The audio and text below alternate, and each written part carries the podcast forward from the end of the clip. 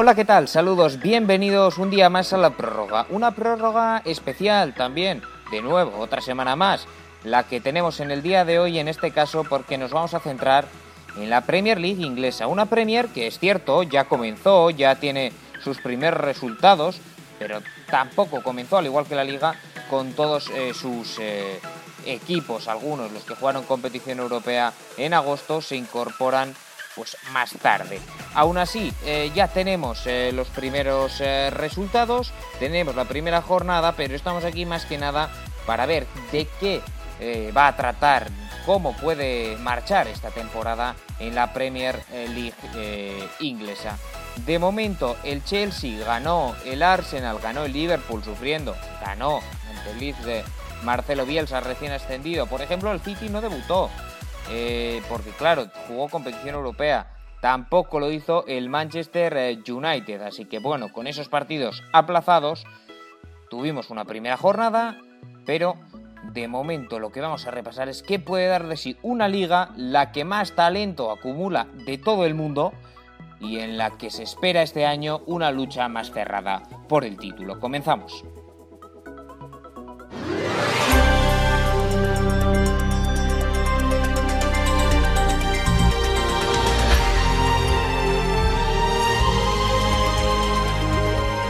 Comenzamos hablando en este caso del campeón, evidentemente, del Liverpool, que por fin se alzó con una Copa de Europa. Pero antes de irnos con nuestro compañero Gorka Saavedra, saludamos también, como no, una semana más, a Nil Córdoba. ¿Qué tal, Nil? ¿Qué tal, John? Muchas ganas de hablar de la Premier y de pronosticarla, analizarla, sobre todo en una temporada que veo bastante más apretada que, que la última, ¿no? Sobre todo con los fichajes de Chelsea, eh, la irrupción del United en la última campaña que acabó muy bien y veremos si la consagración o no de Arsenal y Tottenham tras una eh, última campaña bastante flojita. Exacto, parecen claro quizá el top 4. Vamos a comenzar por un equipo de ese top 4, por el vigente campeón, por el Liverpool. Para ello hablamos con nuestro compañero Gorka Saavedra. Gorka, ¿qué tal? ¿Qué tal, John? Buenas tardes. Bueno, eh, un Liverpool que, que por fin el año pasado ganó la Premier. Sí, sí, ya después de 30 años, ¿no? Han, pasado en Liverpool para que llegase esa deseada y ansiada Premier League, que finalmente llegó de unas circunstancias un poco extrañas, ¿no? Con esto de la pandemia. Sí. Y quizás, quizás ha sido un poco una pena, ¿no? No ver a Anfield a rebosar sí. para después de 30 años ver esa, esa, esa copa alzada al aire. Pero bueno, sí. Eh, y en una temporada en la que hasta antes del parón, sobre todo, el Liverpool pasó por encima de todos los equipos. Sí, sí, fue el equipo de club fue el claro dominador ¿no? en Premier League. Ya muy pronto el equipo de Guardiola se, vio que, que, pinchó en varios partidos y el Liverpool no. El Liverpool eh, era una máquina de ganar. Eh, había partidos en los que igual quizás se le atascaba un poco el partido, pero finalmente siempre llegaba ese, ese 1-0 o en caso de empate a uno llegaba el 2-1. Finalmente siempre llegaba ese gol de la victoria que hacía que el equipo de club siguiera con paso firme y pues sí, así se plantaron con, más de 20 puntos de ventaja, ¿no? Exacto, de hecho si no llega a ser por el parón, bueno, yo creo que hubiesen superado todos los récords sabidos y por haber. No fue así finalmente, pero, pero bueno, es una temporada desde luego tremenda la del Liverpool el año pasado, difícil de repetir, desde luego, no tanto el ganar la liga, sino el hacerlo de una manera tan, tan sobrada, pero bueno, al final eh, el Liverpool, pues ¿por qué no? Puede optar a repetir título perfectamente. Sí, sí, sí. Yo, encima yo creo que, la lucha volverá a estar de nuevo entre Manchester City y Liverpool, que creo que están un pelín por encima, pese a que Chelsea se ha reforzado muy bien. Hemos visto que el Arsenal de Arteta está practicando un juego bastante, bastante vistoso y sobre todo efectivo, ¿no? Pero bueno, sí que creo que esos equipos como Arsenal, Chelsea, United, Tottenham están un pelín por debajo todavía del equipo de Guardiola y de los de Klopp, que no creo que tengan una ventaja tan amplia, ¿no? teniendo en cuenta las circunstancias tan especiales en, las que, en las que va a arrancar la Premier, ha arrancado la Premier y se va a desarrollar, ¿no? Pero bueno, yo sí que creo que, que el título se lo van a jugar los de Merseyside, los de, los de Anfield y los Blues, los Citizens de, de Guardiola. Sí, los eh, Citizens, los Sky Blues, que, pueden eh, perfectamente ser campeones, son los dos últimos campeones y, y, los dos equipos más fuertes de la competición. Un Liverpool en este caso que mantiene el mismo bloque, muy pocos cambios respecto al año pasado. Es cierto que este año muy pocos equipos tienen muchos cambios debido a la pandemia y demás, eh, pocos fichajes. Bueno, pero es que Liverpool especialmente mantiene lo que funciona. ¿Para qué tocarlo? Sí, sí, sí. Lo, que, lo que funciona, ¿para qué tocarlo? deberá pensar Klopp. Y, así es, apenas eh, ha habido dos bajas, digamos, del, del, primer bloque, el primer plantel del año pasado, que han sido la salida de Adam Lallana a coste cero al Brighton y el fichaje de Jan Lovren por, por, el Zenit por apenas 12 millones y en el capítulo de, de llegadas eh, apenas eh, destacar eh, el fichaje de Constantinos Chimicas en el lateral izquierdo de, por 13 millones del Olympiacos que quizás ahí sí que el Liverpool tenía quizás un poco el hueco ese ¿no? De, del relevo de Robertson habíamos visto a Milner jugar ahí en el lateral zurdo y sí. sí o, o a veces también incluso llegar a a mover al, al, perfil izquierdo a Joe Gómez, ¿no? Y por fin tiene Klopp su relevo, yo creo que de garantías en el, en el lateral zurdo y, poco más, ¿no? Eh, también vuelven de cesión Putburn, Harry Wilson y Brewster, pero no se, no se sabe qué va a pasar con, con estos, estas tres perlas, ¿no? Digamos que tienen bastante futuro, pero no se sabe si, si se van a quedar en Anfield este año. Y sí, como decías, pues pocas, pocas llegadas. Eh, y esto no está gustando mucho entre el aficionado red, ¿no? Se, se está viendo en las redes el, que el aficionado quiere un fichaje, se está hablando de Tiago y sería una incorporación que se, se vería con buenos ojos en Anfield y también creo que es un perfil que, le puede venir bien al equipo de club, ¿no? Bueno, podría reforzar bien ese centro del campo, quizá la línea más débil, ¿no? Del, del equipo no porque sea especialmente mala, sino porque las otras son muy buenas, al fin y al cabo. Bueno, si te parece bien, echamos un vistazo rápido a lo que tiene Liverpool, por si alguien no se acuerda, por si alguien eh, no ha estado sobre la faz de la tierra el año pasado, el año anterior. Con Alison, Adrián e incluso Carius vuelve a la plantilla, pero bueno, con Alison y Adrián a priori como, como guardametas. Eh, luego, con la salida de Lobren, pues eh, Sepp Vandenberg pasa a ser, digamos, el cuarto central eh, con Van Dijk, Joe Gómez y, y, Matip. En la izquierda, la llegada de Chimicas con, para ser el suplente a priori de Andrew Robertson. En la derecha, Trent Alexander Arnold con Neko Williams. Y, y, bueno, mm, una defensa al final competente. Veremos Neko Williams si tiene alguna oportunidad o se apuesta por Joe Gómez como lateral derecho suplente. Esa es otra.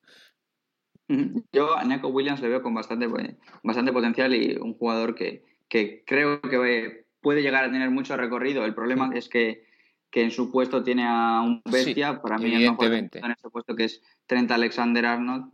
Pero bueno, el, otro día en Liga también se le vio un poco fallón a, Alexander Arnold. precisamente en un gol llegó por su banda, un, un pequeño fallo suyo. No sé yo si quizás incluso va a venir bien para, para el Liverpool que, que Neko Williams esté ahí metiendo presión a Alexander Arnold para que no se relaje y siga subiendo el nivel. Bueno, luego el centro del campo, decíamos, parece que se ha enfriado, parecía muy cerca la llegada de Tiago, parece que en los últimos días se ha enfriado esa posibilidad, pero bueno, con uh, Fabiño, con uh, Jordan Henderson, uh, con James Milner, Jorginho Wijnaldum, Navi Keita y Alex Oxlade-Chamberlain, solo con esos ya tienes titular y suplente para las tres posiciones del centro del campo y son seis jugadores de garantías. Sí, quizás este año ya se espere ese paso definitivo ¿no? de, de Navi Keita, que se fichó como, como un, jugador que, estaba para ser titular, ¿no? que estaba llamado a ser titular en Anfield, pero no ha terminado de encajar. Quizás veremos si, si este año encaja, si se logra, logra ganarse ese puesto de titular en un centro del campo que, pues, que ha sido campeón de Europa y campeón de Inglaterra, por lo que garantías tiene el equipo de club y arriba, más allá de lo de siempre, es decir, más allá de Sala Firmino Mané, que todavía tienen 28 años, es decir, llevan ya tres añitos jugando juntos, puede parecer que ya empiezan, bueno, 28 años, todavía, todavía tiran. Eh, más allá de esto, sí que es cierto que lo de siempre se queda un poquito corto, ¿no? Bueno, ha llegado, vamos a ver, eh, bueno, ha llegado, ha vuelto, mejor eh, dicho, si tiene algún papel Ryan Brewster vuelve a salir. Tenemos a Divo Corigi, eh, Shakiri que fue perdiendo protagonismo, a Harry Wilson eh, más de lo mismo y Takumi Minamino, hombre. Esto es lo de siempre. Eh, los de arriba muy bien, los suplentes suyos no tanto, pero bueno. Sí, es el, es el problema de, del Liverpool, ¿no? Que, que... De hecho, Oxlade puede actuar, le veo casi más hueco como suplente casi, cuando no esté Salah, por ejemplo, pues puede actuar ahí perfectamente al final por, por descarte. Sí, puede ser, puede ser. El Liverpool creo que sí que tiene ese problema, ¿no? Del día que falle uno de los tres o por lesión o, o, diversos motivos, sí que tiene ahí una pequeña carencia, ¿no? De que desde el banquillo no tiene tanto potencial. Entonces, y este año con la norma de los cinco cambios, quizá el Liverpool le, le cuesta agitar los partidos desde el banquillo. Hmm. Bueno, pues eh, eso es cierto, eso puede jugar en contra del, Liverpool, un Liverpool que aspira, ya hemos dicho, a ganar la Premier. De momento debutó eh, con un 4-3 eh, sobre el Leeds en un partido en el que, bueno, a nivel ofensivo el equipo estuvo bien, a nivel defensivo uno de los peores partidos que se recuerdan. Es cierto que el Leeds te presiona mucho, te exige, te fuerza a, a fallar, pero... pero los Reds no pueden, no pueden conceder tanto como. No puedes conceder tres goles, eh, bueno, tres goles y otro anulado, ¿eh? eh recordamos. Eh, desde luego hay que mejorar ese, esa faceta defensiva, un poquito de desconcentración, puede ser el, primer día de, curso en este caso. bueno, pues vamos a ver este Liverpool hasta dónde puede llegar. muchas gracias, que ricasco, Gorka. Suri, John. Bueno, la noticia de las últimas horas es el fichaje. No está confirmado de manera oficial, pero los medios en Inglaterra lo dan por hecho de Thiago Alcántara por el Liverpool para reforzar ese centro del campo que ya hemos eh, comentado. Veremos eh, quién pierde la plaza. Probablemente Jorginho Wijnaldum o menos opciones para Navi. Pero, pero bueno, fichaje importante del eh, vigente campeón de la Champions con el Bayern Múnich el español, el hispano-brasileño Tiago Alcantaranil. No sé si quieres comentar algo más sobre este, sobre este Liverpool rápidamente. Sí, decir que me da la sensación, o al menos me dio esa sensación en el partido contra el Leeds, de que esta plantilla eh, lleva tanto tiempo jugando a un nivel tan alto que es muy difícil mantener ese nivel toda la vida y es por eso que creo que este año lo va a tener mucho más difícil para revalidar el título. Veremos qué sucede. Para ti, por tanto, entiendo, el principal candidato será el Manchester City, ¿no? Eh, campeón hace dos temporadas, quedó segundo el año pasado y que la verdad es el equipo llamado a disputar la Liga Liverpool, más allá de los fichajes del Chelsea, más allá de, del eh, United eh, y del resto, el City es junto al Liverpool el principal candidato, Neil. Sí, lo es por plantilla, por juego, por institución actual, por economía, bueno, por muchísimos motivos que hacen que el City pues seguramente sea el, favorito eh, junto con el Liverpool, no sé quién por delante de quién, eso depende de, opinión de cada uno, pero sin duda lo es. Bueno, un City que recuerden tiene, bueno, ya hemos dicho, no jugó en esta primera jornada, evidentemente porque tuvo, tuvo competición europea en el mes de agosto y que, y que cuenta con una plantilla, la verdad que bastante bastante completa. Eh, es cierto que se habló de fichar a Messi incluso durante una parte del verano, eso hubiera sido la bomba. Messi sigue en el Barcelona, pero, pero no está nada mal. Han fichado a, a Ferran Torres. Me parece un, un jugador eh, de presente y futuro. Y es cierto que tiene la baja de, de, un David Silva, pero bueno, un David Silva que, que cada vez contaba con, con menos eh, minutos. por lo demás, una plantilla muy similar a la del año pasado, eh, sobre todo, pues bueno, eh, con eh, Ederson como portero indiscutible. En la zaga, pues tienen a Emerick Laporte, John Stones, está también Nicolás Otamendi. Por los carriles, Joao Cancelo, Kyle Walker como laterales derechos posibles.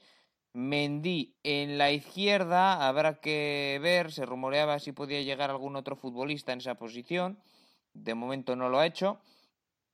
Y para empezar, Nil es una defensa competente. En teoría, eh, luego, luego cometen en ocasiones fallos absurdos, ¿eh? pero sobre todo para la idea de juego de Guardiola, es, es una defensa más que competitiva. Sí, lo es, pero es que realmente el problema ha sido con los centrales siempre.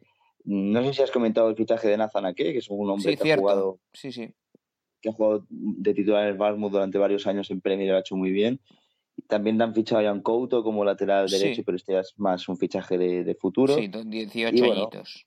Realmente el City es un equipo ya muy hecho, o sea, no, no necesita ningún tipo de adaptación. Sí que necesita que algunos jugadores rindan algo mejor, sobre todo, insisto, en el tema centrales, porque al final ha acabado Fernandinho siendo el central titular, cuando Guardiola se ha gastado muchos millones en centrales, Laporte, Stones, Aranazanaque, eh, veremos Eric García si renueva o se va. Sí, de, de Fernandinho no hemos hablado porque lo hemos, bueno, lo hemos considerado como, como teórico centrocampista, pero puede jugar efectivamente, lo ha hecho mucho de, de defensa central, Nil, porque el pivote titular es indiscutiblemente Rodri, Rodrigo, el ex del Atlético de Madrid, y es que por delante, en los interiores, si ya no está David Silva, pero tiene que dar un paso adelante Phil Foden, 20 añitos, eh, es su momento, es su momento de, ser titular, yo creo, con Kevin De Bruyne. Eh, también eh, es cierto que en ocasiones mete a Bernardo Silva en el interior, tiene también a Ilkay Gundogan. Bueno, pero yo creo que es el momento de Foden de que dé un paso adelante, porque De Bruyne eh, bueno, ya sabemos de lo que es capaz. Probablemente fue el mejor jugador de la Premier, aunque no ganara su equipo la liga. Y, sabemos de lo que es capaz. Pero para mí que, que Foden, eh, ahora sobre todo la marcha de David Silva, tiene que, asentarse. Tiene que asentarse Foden y también tiene que mejorar algo Rodri que en su primera temporada no me acabo de convencer. Costó mucho. vamos a... Sí, sí, costó mucho dinero. Veremos si. Costó 70 millones y lo que fue la temporada pasada tampoco fue un temporadón de Rodri. Le costó adaptarse un poquito, yo creo, pero bueno, eh, es un jugador joven todavía y, tiene, tiene mucho margen de, de, mejora por delante. Y es que arriba también, ya hemos comentado a Bernardo Silva, el portugués, mejor momento de su carrera, puede jugar por dentro, puede jugar en banda, pero es que además de Bernardo Silva tenemos, como no, a Raheem Sterling tenemos a Riyad Mahrez, tenemos a Ferran Torres, que ha llegado. Es cierto que no está Sané, llega Ferran para cubrir esa baja, digamos. Eh, a día de hoy es mejor Sané, esto es evidente, pero mm, Ferran Torres eh, tiene solo 20 años y está llamado a, mejorar, sin duda, y luego como delanteros, pues lo de siempre, además de, Patrick Roberts, eh, pues Gabriel Jesús y, Sergio El Kun Agüero es un equipo que en realidad de medio campo para arriba va sobrado de talento. Tiene, tiene para titulares y para suplentes también. Asusta, creo que sería la palabra, asusta la delantera que tiene este equipo. Es que sobre todo más que más que exacto, el Liverpool quizá tenga mejor tridente, de hecho lo tiene, con Mané, Sala y Firmino, pero luego desde el banquillo no tiene a nadie que amenace, esa es la realidad. Eh, el, eh, City tiene por lo menos cinco o seis eh, futbolistas para tres puestos y que cualquiera de los seis podría ser titular. Entonces, en ese aspecto le puede beneficiar. Eh, bueno, es cierto que en Premier no hay eh, no hay cinco sustituciones, como sí las hay en otras ligas. Veremos en competición europea. Les podía beneficiar si las hubiera habido. Han decidido que, no sea así, pero bueno, del City Nil, en resumidas cuentas, tenemos que esperar, yo creo, pues eh, estar desde luego, pelear por la liga, si no ganarla, pelearla hasta el final, no como el año pasado. Exacto. Eh, yo creo que para el aficionado Citizen, incluso para la directiva, sería más positivo quedar tercero, pero que la diferencia con el segundo y el primero sean mínimas y sea la pelea hasta la última jornada, que no que suceda lo del año pasado, que en el mes de febrero ya sabías que la liga estaba prácticamente imposible. Mm. Así que veremos, porque para lograr la liga van a depender mucho de, que De Bruyne siga el nivel del año pasado y de que la defensa eh, deje de de liarla, por así decirlo, en ciertos partidos y en ciertos momentos, porque el problema de este equipo siempre ha sido la defensa, en verdad, sobre todo este último año. El ataque ha rendido siempre bien, los números eh, de goles son muy buenos, pero este equipo ha encajado mucho más de, lo debido. Exacto. Bueno, pues 81 eh, puntos hizo el año pasado el Manchester City, acabó segundo. El tercero, que está a escasos eh, metros, escasos kilómetros, también en Manchester, el United, quedó a, a, a 15 puntos, 81 frente a 66. mucha diferencia entre el segundo y el tercero. No hablemos respecto al primero, que eran 18, pero claro, el City un poquito en tierra de nadie la pasada temporada. El United estuvo en la pelea hasta el último momento. Unas plazas Champions que estuvieron bastante baratas el año pasado, en esa pelea a tres entre United, Chelsea y Leicester, que se llevaron eh, los dos grandes en teoría al final, tras el parón siendo superiores. Un Manchester United que mejoró en la recta final de la temporada y que ilusiona, eso sí, vistos los fichajes en otros equipos, quizá le cueste más ilusionar al proyecto de Ole Gunnar eh, Solskjaer. Para hablar del Manchester United, hablamos con nuestro compañero Shane Silveira. ¿Qué tal, Shane? ¿Qué tal, John? Con muchas ganas de que arranque esta atípica temporada que ya arrancó el fin de semana pasado, pero que ya a partir de estas dos semanas pues empezará a rodar con, el total de los equipos. Exacto.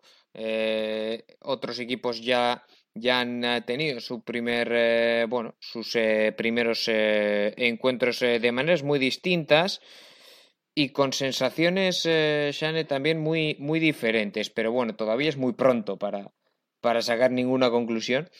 Eh, es, complicado porque vienen, son equipos que han tenido un partido pretemporada o ningún partido de pretemporada, pretemporadas de dos semanas. Por ejemplo, el United lo comentó Luke Show, que algunos jugadores entre el parón internacional y algunos que han pasado coronavirus han ido cuatro a entrenar, o sea que es un año un poquito raro para empezar. Sí, exacto. Entonces, bueno, todavía queda mucho, evidentemente. Estamos eh, de cara a la jornada 2, pero el United, eh, de momento, un fichaje y un poquito extraño. No extraño porque sea un paquete, ni mucho menos. Gran jugador, Donny Van de Beek. Pero en una posición que probablemente es la que más eh, fuerte tenga los Red Devils. Sí, es una posición donde el United ya tiene un once un poquito más asentado. En este once de, de Solskjaer que más ha repetido, parecía que las eh, vacantes o donde más se debía buscar un fichaje era en el extremo derecho y en el lateral izquierdo, porque por banda derecha estaba Greenwood, que tú lo has comentado antes, fue una aparición eh, muy joven, y por el lateral izquierdo estaba Luke Shaw, que bueno, en los últimos años no ha demostrado esa eh, explosión o ese nivel que se le atisbaba cuando estaba en el Southampton. Se ha fichado Van de Beek, yo creo que aprovechando una oportunidad de mercado más que por necesidad pura del centro del campo, que mejora los suplentes que hay, o al menos va a estar, sí, yo creo que mejora lo, lo que hay en, los suplentes y veremos qué rol tiene si cuarto centrocampista, si alternar con Matic dependiendo del contexto del partido es interesante, pero bueno, también hay que tener en cuenta que la temporada va a tener muchos partidos cargados, son cuatro competiciones, eh, nos falta mes, casi dos meses de competición más Eurocopa, o sea que va a haber mucha rotación y ahí puede entrar mucho Don Iván de Beck. Sí, minutos va a tener, eso está bastante claro, al final es el, cuarto hombre, yo creo, de ese centrocampo que hmm. formarían Matic, Pogba y eh, Bruno Fernández, eh, pero mm, con la duda de si se va a atrever a Solskjaer a ponerlo, bueno, a sustituir a Matic en algún partido.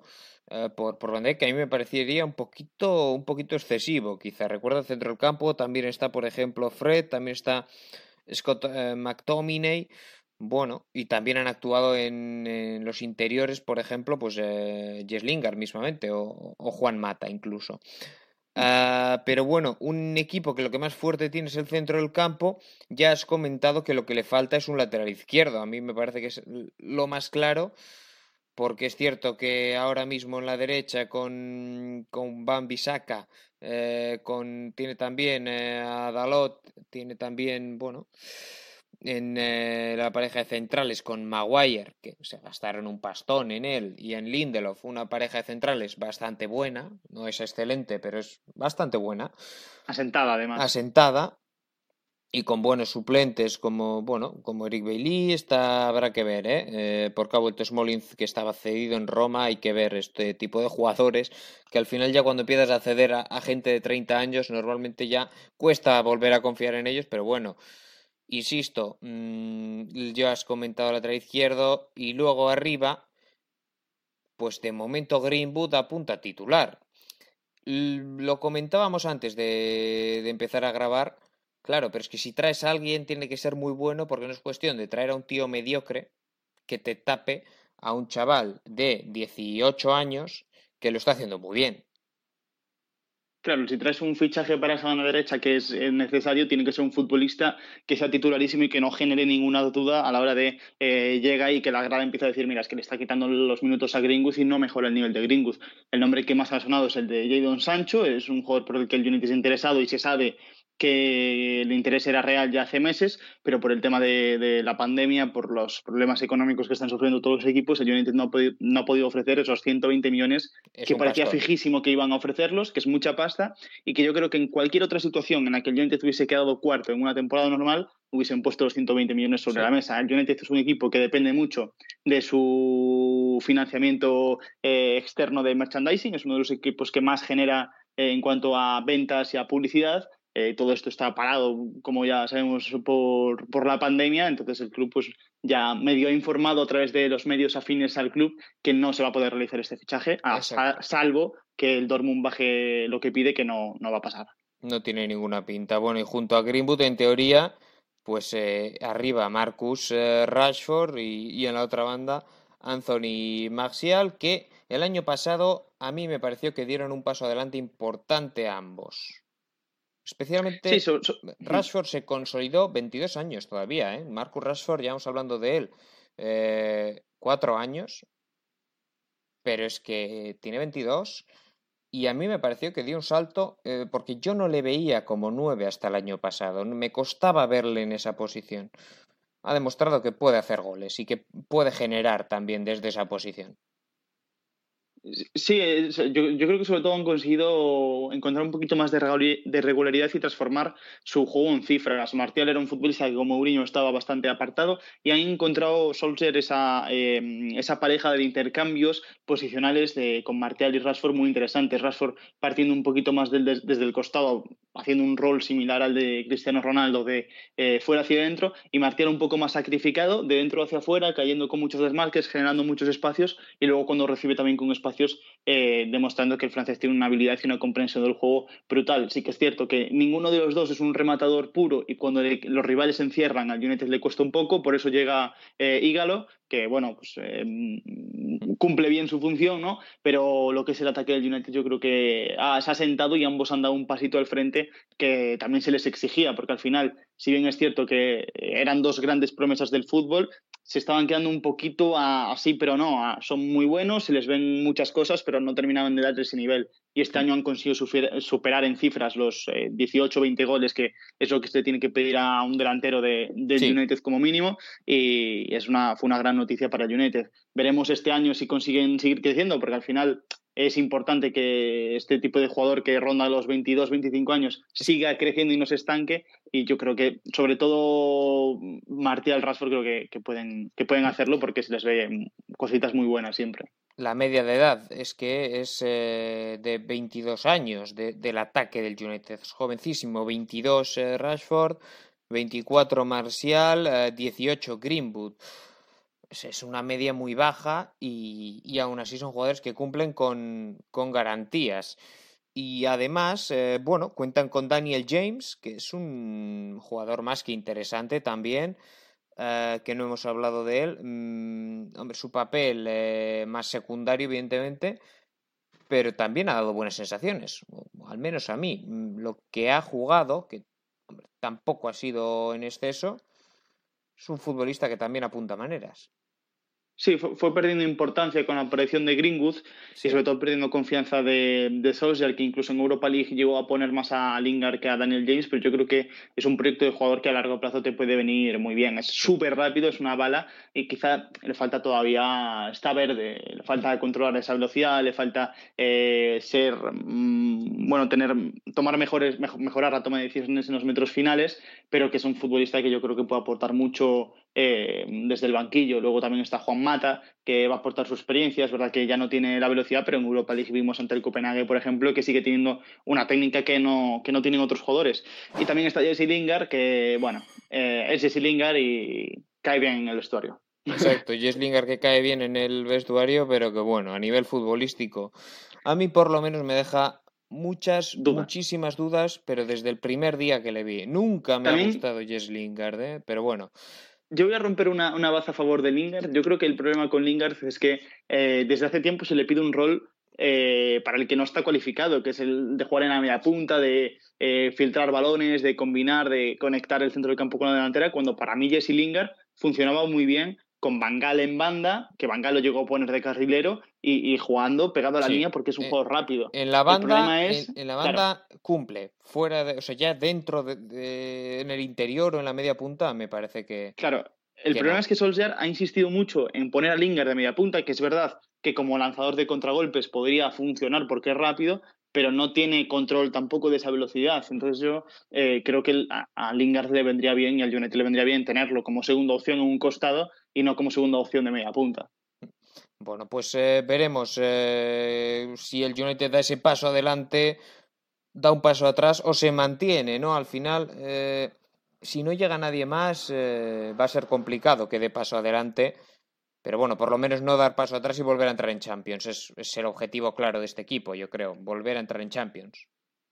Tiene que ser volver a estar entre los cuatro primeros porque si no el proyecto eh, se tambalea, no, no se consiga sentar, pero va a ser difícil. La Premier tiene muy buenos equipos, equipos que se están reforzando bien y es lo que tú comentas, el United eh, ha dado un salto en la temporada pasada de gigante, pasando de la nada a la Champions, gracias a un gran final de temporada, pero ahora sí lo que quiere es de aquí a dos, tres años pelear una Premier League, tiene que dar un siguiente paso y ese siguiente paso lo va a necesitar haciendo uno o dos fichajes de calidad. Se había hablado de Reguilón, parece que se verá el Tottenham, hablamos antes de Sancho, que parece que no se va a hacer.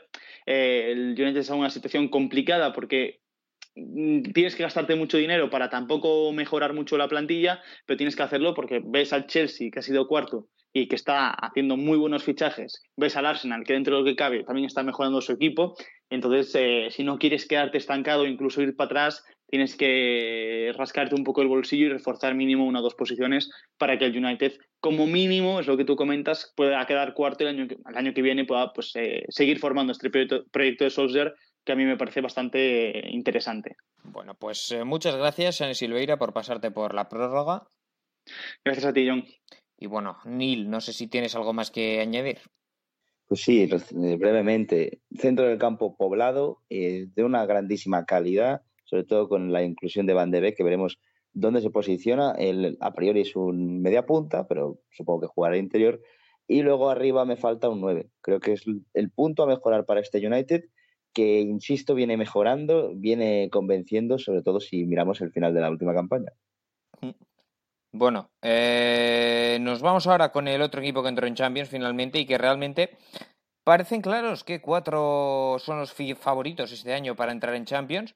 Deberían repetir los cuatro por plantilla si tenemos en cuenta todos los fichajes que ha hecho en este caso el Chelsea. De hecho, el Chelsea es más bien, debería candidato a la tercera plaza, porque me parece superior al United esta, esta plantilla. A falta de ver si llega un portero, a falta de que pueda llegar un portero, eh, suena Mendy del no sé qué equipo de la liga francesa, no recuerdo, no sé si del Rennes, del, Rennes, Mendy, el jugador, bueno, el portero de Senegal, el ex del, del Reims. Exacto, bueno, pero es que han fichado Neil a Thiago Silva, a Ben Chilwell, han fichado eso para la defensa, para el centro del eh, campo han fichado a Kai Havertz, han fichado también eh, a Hakim Ziyech y han fichado a Timo Werner. Cinco fichajes que podrían ser titulares. Cinco fichajazos, ¿no? Sí, sí. Y insisto, a la espera que haya un y el último, Malangsar, que no, no es fichajazo, pero insisto que me gusta. ¿eh? 21 añitos. Es, Lo quiso el Barça en su día, imagínate. Exacto, es, es, otro tipo de fichajes, más de cara a futuro, evidentemente. Pero bueno, de momento los porteros son Kepa y Caballero, que no convencen ni el uno ni el otro. Eh, Kepa años luz de su mejor nivel, en realidad eh, volvió a estar flojito en el gol que encaja el otro día en el choque ante el eh, Brighton, Anhoff Albion. Y, y lo dicho, a la espera de que pueda llegar Eduard Mendy. Pero luego es que con Thiago Silva mm, y Chilwell, ahora mismo ambos lesionados, pero bueno, jugarán sin duda. Son dos fichajes fantásticos para completar una defensa que era la peor línea del equipo con claridad, eh, Neil. Pero es que con Tiago, Silva mejora bastante. Eso te iba a decir, que sin embargo ahora mejora muchísimo. Y ya no solo esos jugadores. Racing James el otro día hizo un partidazo, el lateral derecho, sí. que bueno, a priori va a ser el suplente de Azpilicueta, pero que si Azpilicueta no está o, se tiene que dar relevancia porque ya tiene 31 años y esta temporada va a ser una temporada de muchos partidos, pues que va a rendir bien. O sea, el otro día me sorprendió muchísimo. Para acompañar a, a Tiago Silva, a priori yo creo que Antonio, Antonio Rudiger, pero es que bueno, no sé. como Tomori. tú tienes la opción de Tomori, la opción de Christensen, la opción de Zuma.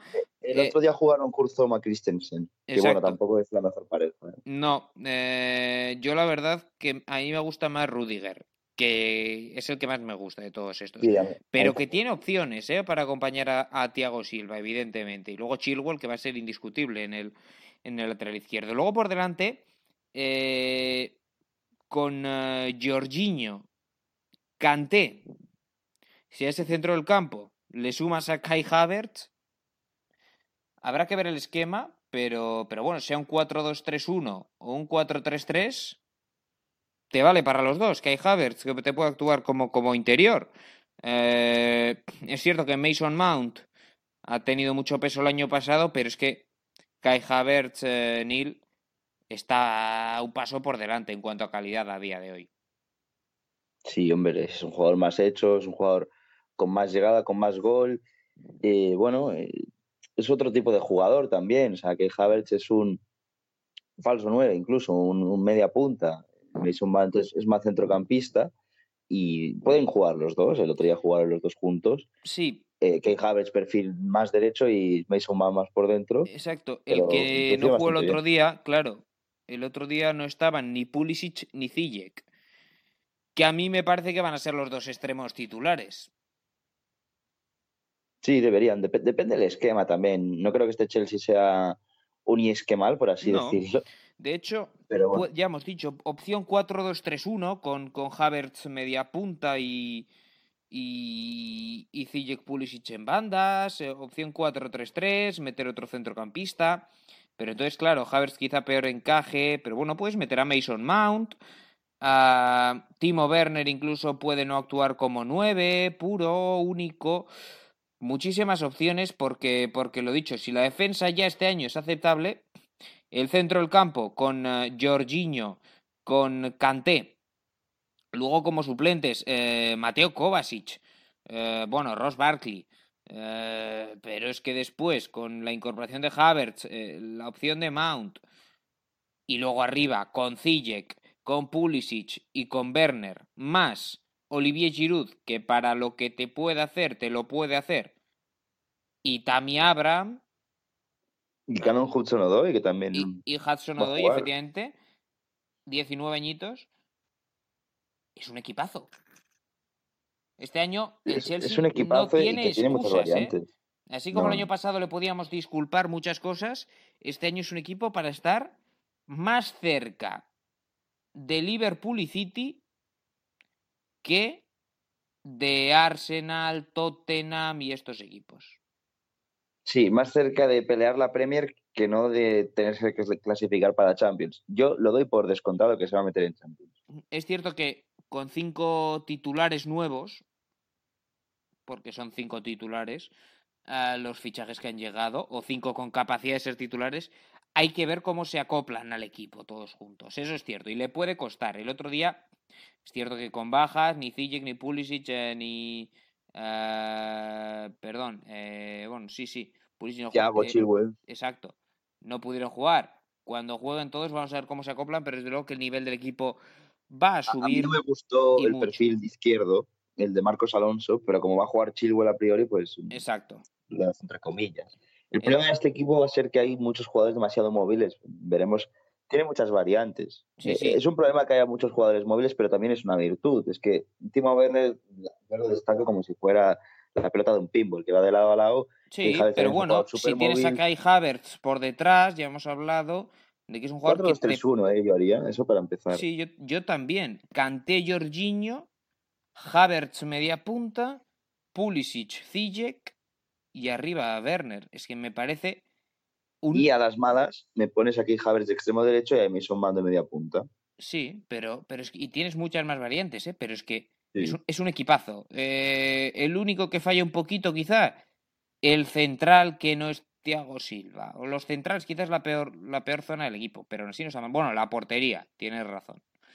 La portería ahora mismo es la peor zona del, del equipo y hay que ver cómo se soluciona este tema porque Kepa está sin confianza y, y, por ahí es por donde puede fallar más este Chelsea, que insisto, todavía tiene que rodarse, pero, pero equipo tiene Frank Lampard en, en, este año. Dejamos al Chelsea, nos vamos al quinto clasificado del año pasado porque no fue miembro del clásico Big Six, fue el Leicester City, que de hecho hasta el parón eh, era tercer clasificado después del eh, confinamiento, acabó finalmente quinto, no, no acabó bien la temporada y le costó no jugar Champions. Eh, un palo un poquito gordo porque, porque probablemente si no hubiera habido parón hubieran acabado entre los cuatro mejores.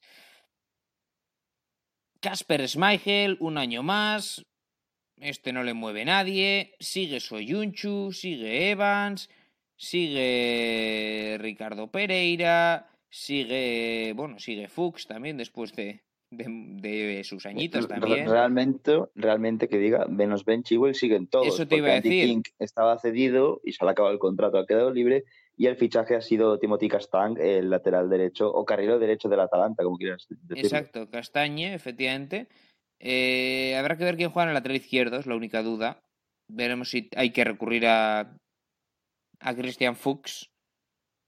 Pero, pero bueno, en cualquier caso, Neil eh, es un equipo que mantiene lo del año pasado con uh, Tillemans, con, con, bueno, en realidad tiene muchos jugadores, con NDD, por supuesto. te, iba a decir que quizá el lateral izquierdo sea Ricardo Pereira, banda cambiada. No Puede ser. Eh, si han traído a Castañe, pues puede ser una, una, opción. Pero es que luego por delante, lo dicho, con. Eh, con Mendy, con, eh, bueno, Mendy también, pero bueno, con Ndidi sobre todo, con, con Tillemans, con, eh, bueno, Choudhury también, que, que tuvo sus tramos de... El el otro día, un 0-3. Sí, sí. Ah, empezaba como, como estaban, ¿no? Exacto. Estaban antes del parón. Y luego, que estaba cuando con el centro del campo, un James Madison que a mí nunca me había gustado hasta el año pasado. Temporadón absoluto de James Madison. A mí siempre me ha gustado. Es un jugador también bastante móvil, el, el media punta. Eh, luego tiene pues a Yuri Tillemans, Dennis Pratt, a los dos belgas canteranos del Anderlecht y Adrián Silva. Y bueno, esto hace un centro de campo bastante interesante y de pivote, pues en Didi, obviamente. Sí, bueno, el otro día jugó Nampalis Mendy, que en teoría será. Bueno, pero es que Didi jugó de, de central. Eh, esto me parece un poco de emergencia ante la, a la baja que tenían de, de, bueno, en realidad no sé si tenía baja alguien, pero lo de Ndidi de central a mí no me pega mucho. Sí, ¿eh? tenían a Ricardo Pereira, tenían a Wes Morgan, aunque Wes Morgan no es titular. Por eso te digo, eh, no sé. Eh, pero bueno, veremos si esto tiene continuidad. Lo de Ndidi de, de central, en teoría Ndidi es el pivote y Mendy sería el pivote suplente. Jugaron ambos, como hemos dicho, esta jornada ante el West Bromwich Albion. Luego, con, con Pride, ya hemos dicho también, y, y, al final te queda un equipo muy, muy majo, con mucho talento, porque luego para las bandas tienes varias opciones, como son las de Ayoce Pérez, las de Gray, la de Rashid Ghezal, Harvey Barnes jugó el otro día. Bueno, tienes opciones diferentes y arriba, como no, el Pichichi de la última Premier, Jamie Bardi. Que otra cosa no, pero goles en Premier años, ¿eh? hace. 33 sí. años, pero sigue marcando como. Bueno, como desde ese 2015. Y tienes a Nacho y a Slimani, que Exacto. vuelve del Mónaco tras la cesión. Exacto. Imagino que de estos tres a uno se le va a buscar la salida, seguramente Slimani otra vez y se queda a Nacho. Sí, seguro que a Bardi no. Eso te lo no, puedo. Eso, eso desde luego. A no ser que venga un chino y quiera pagar 80 kilos, que entonces se lo pensarán. Pero vamos, no, no tienen. Desde luego que, que Jamie Bardi es. Eh, al final, entre, Madis, entre Madison y Bardi son los dos futbolistas más importantes de este equipo, me da la sensación. O sea. Sí, sí. Las asistencias Madison, de Madison a Bardi son, son muchas. Tiene la importancia que tenía aquel, aquel Majares. Sí, sí, sí. A, a, bueno, salvando las distancias no van a ganar la Hombre, liga. sí, era claro. mejor aquel Majares y aquel Leicester ganó la liga, sí. Sí, pero, pero bueno, en realidad eh, un, un, equipo, el, el Leicester, que, quedar quinto de nuevo sería un logro, quiero decir. No es la quinta mejor plantilla, ¿eh? Porque, por ejemplo, puede ser mejor la del Tottenham, que acabó sexto el año pasado. Para hablar del Tottenham, tenemos por aquí a nuestro compañero Luis Calabor. ¿Qué tal, Luis? ¿Qué tal, John? Muy buenas. Pues hay ganas ¿no? de hablar del Tottenham, un, un, proyecto que este año vamos a ver hacia qué apunta. De momento, primer partido, no empezó bien la cosa. No empezó bien la cosa frente al ilusionante Everton de Carlo Ancelotti y se vio al equipo cosas preocupantes, ¿no? Cosas que no se veían desde antes de que Mourinho cogiese al cuadro londinense, ¿no? Un estilo de, juego que ya caducaba, que no conseguían encontrar eh, profundidad, que no conseguían encontrar peligro en ataque y sobre todo que dependían mucho de que una genialidad de Minson, de Lucas Moura, de Harry Kane o algún eh, contragolpe al espacio, pero claro, los equipos esto ya lo saben y eh, la sensación del Tottenham es que tiene que encontrar nuevas vías para, para el ataque porque ves a jugadores como Dele Ali que no están, que siguen sin estar al, máximo nivel. Desde luego un Dele Ali que todavía es muy joven, todavía tiene 24 años, eh, parece que lleva ya muchos, y es que lleva muchos años en el primer nivel, todavía 24 años, todavía tiene que progresar pero lleva dos añitos un poquito estancado, ¿no? Eh, de hecho, parecía que podía ser una de las piezas que despuntaran este Tottenham y ahora mismo no lo es. Eh, es evidente que son Son y Kane, sobre todo, las dos piezas claves de este, de este equipo. Al final, de esas individualidades depende. Y, y es una plantilla que, que, hombre, mm, siendo claros, Está por detrás de las cuatro que parecen las favoritas para entrar en Champions, ¿no? Que serían, ya hemos comentado, a Liverpool City, evidentemente, además de United y, Chelsea, que, se ha reforzado de una manera, como hemos comentado, espectacular. Ah, en favor del Tottenham, eh, no sé si puede jugar eh, que no juegue Champions. Sí. Eh, no estoy, bueno, no estoy del todo de acuerdo, ¿eh? No. Sobre todo porque el equipo, como has dicho tú, parece difícil que llegue a Champions. Y es que además no va a haber un proyecto como Mourinho. Es decir, la pauta que sigue el Tottenham no es que Mourinho se quede cuatro o cinco años, porque todos sabemos que eso es inasumible por el carácter del portugués. Es que no lo ha hecho en, no lo ha hecho en ningún equipo. No. No lo ha hecho en ningún equipo, ¿no? Entonces yo creo que en esa mentalidad que tiene Mourinho de ir a ganar trofeos, el único que le puede dar acceso a la Champions y que es accesible es la Europa League. sinceramente. puede ser un objetivo, sí.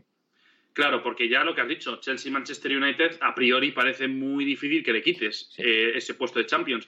Pero es que además el, Tottenham, que se quede en Europa League, parece como un objetivo, parece como un fracaso, ¿no? Incluso aunque quedase quinto, parecería un fracaso. Bueno, eh, la verdad que parece, Luego habrá que ver cómo se desarrolla la temporada, pero que tanto es Europa League como, sobre todo si no empieza bien en Liga, como no ha empezado bien, ya primer día perdiendo contra el Everton, un Everton que probablemente pueda estar en la pelea también por, por Europa, evidentemente, se ha reforzado muy bien el, Everton de, Ancelotti, pero luego hablaremos del Everton, pero, pero es que el Tottenham ah, pues eh, si no es FI Cup, tendrá que ser Europa League o al final ganar algún título. Puede ser si se complica como parece la clasificación para Champions. Eh, sí, y lo, Vimos, y lo vimos en el, famoso documental ¿no? de, de, Mourinho, que él, lo que quiere es ganar trofeos, pero claro, en esta, en este momento, en este contexto, no parece muy favorable. Eh, Europa League o FA Cup y aún así complicados. de hecho, más complicado la FA Cup prácticamente porque si se lo toman en serio los de arriba, arriba, de verdad, Liverpool, City, United, Chelsea, pues el Tottenham está un paso por detrás. Veremos cómo se puede reforzar esta plantilla porque parece estar al caer. Está hecho, dicen, el fichaje de Sergio Reguilón y podría llegar, podría volver el hijo pródigo Gareth Bale a, a White Hart Lane. Sí, la verdad es que son dos fichajes que uno es sobre todo mediático, pero el otro, el de Sergio Reguilón, da un salto de calidad muy evidente, ¿no? Sí. El Tottenham casi más, que va a pagar. Casi más necesario Reguilón que Bale. Desde luego, desde luego, porque ahora vamos a hablar de Bale, pero Reguilón cubre una zona que tampoco está, eh, digamos, muy bien eh, muy bien cubierta, ¿no? Por, para lo que mm. quiere Mourinho, que como son Ben Davis y Danny Rose en esa posición, Danny Rose ya sabemos que no le convence, y Ben Davis, pues no es un lateral tan profundo como posiblemente quiera Mourinho. Ya ha fichado a Matt Doherty para el lateral derecho, y ahora todo apunta que Reguilón va a llegar, además traspasado por 30 millones de euros del Real Madrid, lo cual eh, el Tottenham se va a gastar casi 50 millones por Doherty y por Reguilón, para que veamos la importancia de los laterales en el fútbol moderno este que se llama. Y por eso yo creo que Reguilón va a ser muy importante porque no tiene un, lateral así. Es cierto que Doherty tiene profundidad, pero no es ese estilo de jugador como es Reguilón, que es profundo. Y lo que hemos hablado, esas, esas falta, esa falta de alternativas que tiene el Tottenham, con Reguilón, por ejemplo, ya, ya las empieza a solucionar, ¿no? Ya empieza a tener profundidad por las bandas y, eso es importante en este equipo que es más plano. Y sobre Bale, es que a mí me queda una duda, porque claro, ¿a quién quitas? A heung no le vas a quitar. No a Lucas Moura puedes quitarle, yo creo que Yo creo que sí. Yo creo que a Lucas Moura parece claro el, el lugar donde jugaría. O sea, Sonny Kane, desde luego, no. No, no, desde luego, desde luego que no. Y Dele Ali, pues en ese, en ese rol no. Bale ahora mismo, antes de ser del Tottenham, jugaba en esa posición de media punta, pero ahora mismo parece difícil que vuelva a esa, a esa posición detrás del, del 9. Dices lo de Lucas Moura y estoy de acuerdo, pero tampoco me parece que ahora mismo Bale sea una garantía, que ese es el problema, ¿no? Es decir, puede que empiece jugando por Lucas Moura, pero luego habrá que ver también el nivel al que llega después de todo esto. Entonces. Al nivel al que quiere jugar, al nivel al que está dispuesto a jugar, en realidad, eh, el, galés. Veremos. Eh, es un poco incógnita, pero más allá de estos dos que pueden llegar, los que están, vamos a cerrar este, este resumen del Tottenham, hablando un poquito de la plantilla. Eh, donde sigue Hugo Lloris, evidentemente. Eh, lleva ya muchos años, no sé cuántos, no sé decirte, Luis, pero, pero lleva muchísimas temporadas en el Tottenham. Pues lleva prácticamente, yo creo que esta va a ser su octava temporada, hablo de memoria, porque creo que llegó en 2012. Sí, sí, muchísimas. No sé si octava o novena, incluso quizá. Eh, temporada mm, Luego se mantiene al Alderweireld, en principio. Por cierto, en, la portería ha llegado Joe, Hart para para hacer competencia a Lloris, pero parece claro que va a ser el segundo portero. Competencia veremos eh, hasta, hasta dónde llega esa competencia. Uh, el de Davinson parecen los centrales, eh, con, Juan Foyz y con Tanganga, dos jóvenes, que veremos eh, cuántos minutos pueden disponer, porque, porque bueno, del Alderweireld Bertongen de toda la vida, Bertongen ya no está, Alderweireld ya va teniendo también sus añitos, pero bueno, con Foyt y con Tanganga, especialmente Tanganga, me dio buenas sensaciones eh, cuando jugó el año pasado en ocasiones. Todavía tiene que aprender, evidentemente, chico del 99, pero, pero bueno, eh, puede haber ahí un proyecto de central interesante. Si, si se le pulen, todavía tiene que pulirle muchas cosas. Y además algo bueno que tiene Tanganga es que es muy del perfil al del Bayern Bertongen en el sentido de que es polivalente. Puede jugar de lateral izquierdo, puede jugar de central, puede jugar de lateral derecho. Y de hecho, del, del del eh, documental y que ya hemos hablado antes, la hay otra escena famosa que es la de Danny Rose, que está discutiendo con Mourinho, y, que le quitó en un partido para poner a Tanganga de lateral. Jugó muy bien Tanganga y claro, Mourinho le dijo, no te puedo, no le puedo, no, no le puedo dar, no le puedo no dar la alternativa a él. Si, si es joven y encima demuestra, apunta alto, tiene 21 años y veremos si con Mourinho tiene, sigue teniendo oportunidades. De los laterales ya hemos hablado, lo importante es que son, ha llegado Doherty, puede llegar Reguilón y los suplentes serían Orier y Ben Davis, eh, de Denny Ross ya hemos hablado. Y luego el centro del campo es lo que se me queda un poquito corto. Porque Eric Taller es un pivote que lo de defender bien, pero lo de crear mal, en Don Bele de momento no ha convencido, debería dar un paso adelante, debería mejorar. Harry Winks es otro hombre que tiene que seguir creciendo. Ha llegado eh, Pierre-Emile Hoijbjerg, eh, pero que se queda un poquito corto también, me da la sensación. Eh, Sissoko, desde luego, pues eh, mi confianza en él es escasa. No sé, no sé hasta qué punto. Bueno, Jetson Fernández ha ido desde Benfica 21 años. Y lo Celso, lo Celso, que se me olvidaba también. Pero, pero, aún así, o dan un paso adelante bien Wings, en Don Belé, que son jóvenes, 24 o 23 años, pero es que de, si siguen ofreciendo el mismo nivel se queda corto.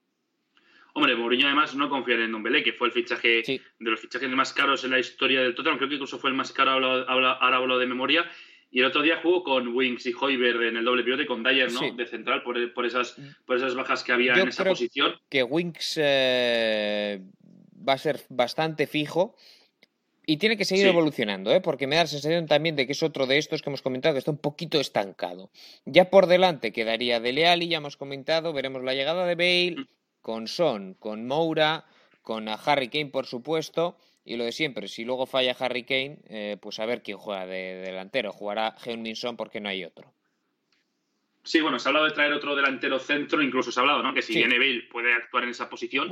y es cierto, totalmente cierto lo que dices, porque claro, viene Llorente, viene Jansson y tampoco son jugadores que ofrecían el nivel de Harry Kane, entonces ahí podría tener un problema. Exacto. Pero es, un, es una tarea muy difícil de, es una tarea muy difícil de solucionar y vamos a ver, y vamos a ver cómo evoluciona ese aspecto del ataque, que a mí es, sinceramente, eh, eh, lo que más me preocupa del equipo, que es esa, ese, esos buenos nombres que tiene, pero esa poca eficacia que encuentra en su juego para marcar muchos goles, que son lo que, lo, que se le presupone a un equipo con tanta calidad arriba. Exacto. Bueno, eh, Luis Calabor, muchas gracias por pasarte por, por la prórroga. Un placer absoluto. Y nosotros seguimos. Neil, ¿me quieres comentar algo del Tottenham, verdad? Sí, cierto, John. Me gustaría comentarte, empezando por el banquillo, que cada vez confío menos en José Mourinho. Creo que es un entrenador que está un poco, o se está anticuando, lo mejor dicho, para, el fútbol actual. Y bueno, no me convenció nada. El equipo realmente otro día contra Everton estuvo muy por debajo de, su nivel real. De Leal y no me gusta, o no rinde bien, mejor dicho, porque calidad tiene. Creo que a este equipo le faltan fichajes, espero que fichen, le faltan interiores, eh, le falta también algún que otro lateral. Se está, se está intentando fichar al lateral izquierdo, ya ficharon a Doherty que debutó y lo hizo bastante bien. Y veremos porque el Tottenham tiene mucho que mejorar. Ahora lo que hay que ver, Neil, es eh, si mejoran respecto al año pasado. Por cierto, que lo de Gareth Bale, eh, lo de Reguilón ya hemos comentado, lo de Gareth Bale como opción, eh, parece cada vez, cada vez más cercano. De hecho, no sale su camiseta en la tienda online del Real Madrid, ya no, Ah, veremos qué pasa. Si suman a Gareth Bale, pues es un salto importante. También hay que ver qué, Gareth Bale llega, ¿eh? pero bueno. En fin, que, puede ser eh, interesante. Y nos vamos con el que fue séptimo el año pasado.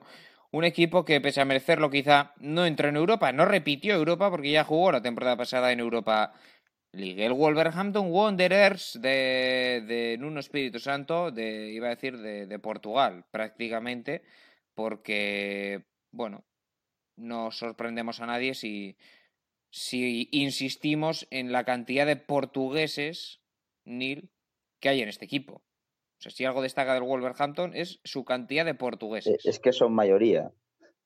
Ya no es que sean unos cuantos, son mayoría. Es mayoría portuguesa, ingleses hay, pues mira, lo acabo de contar, cinco.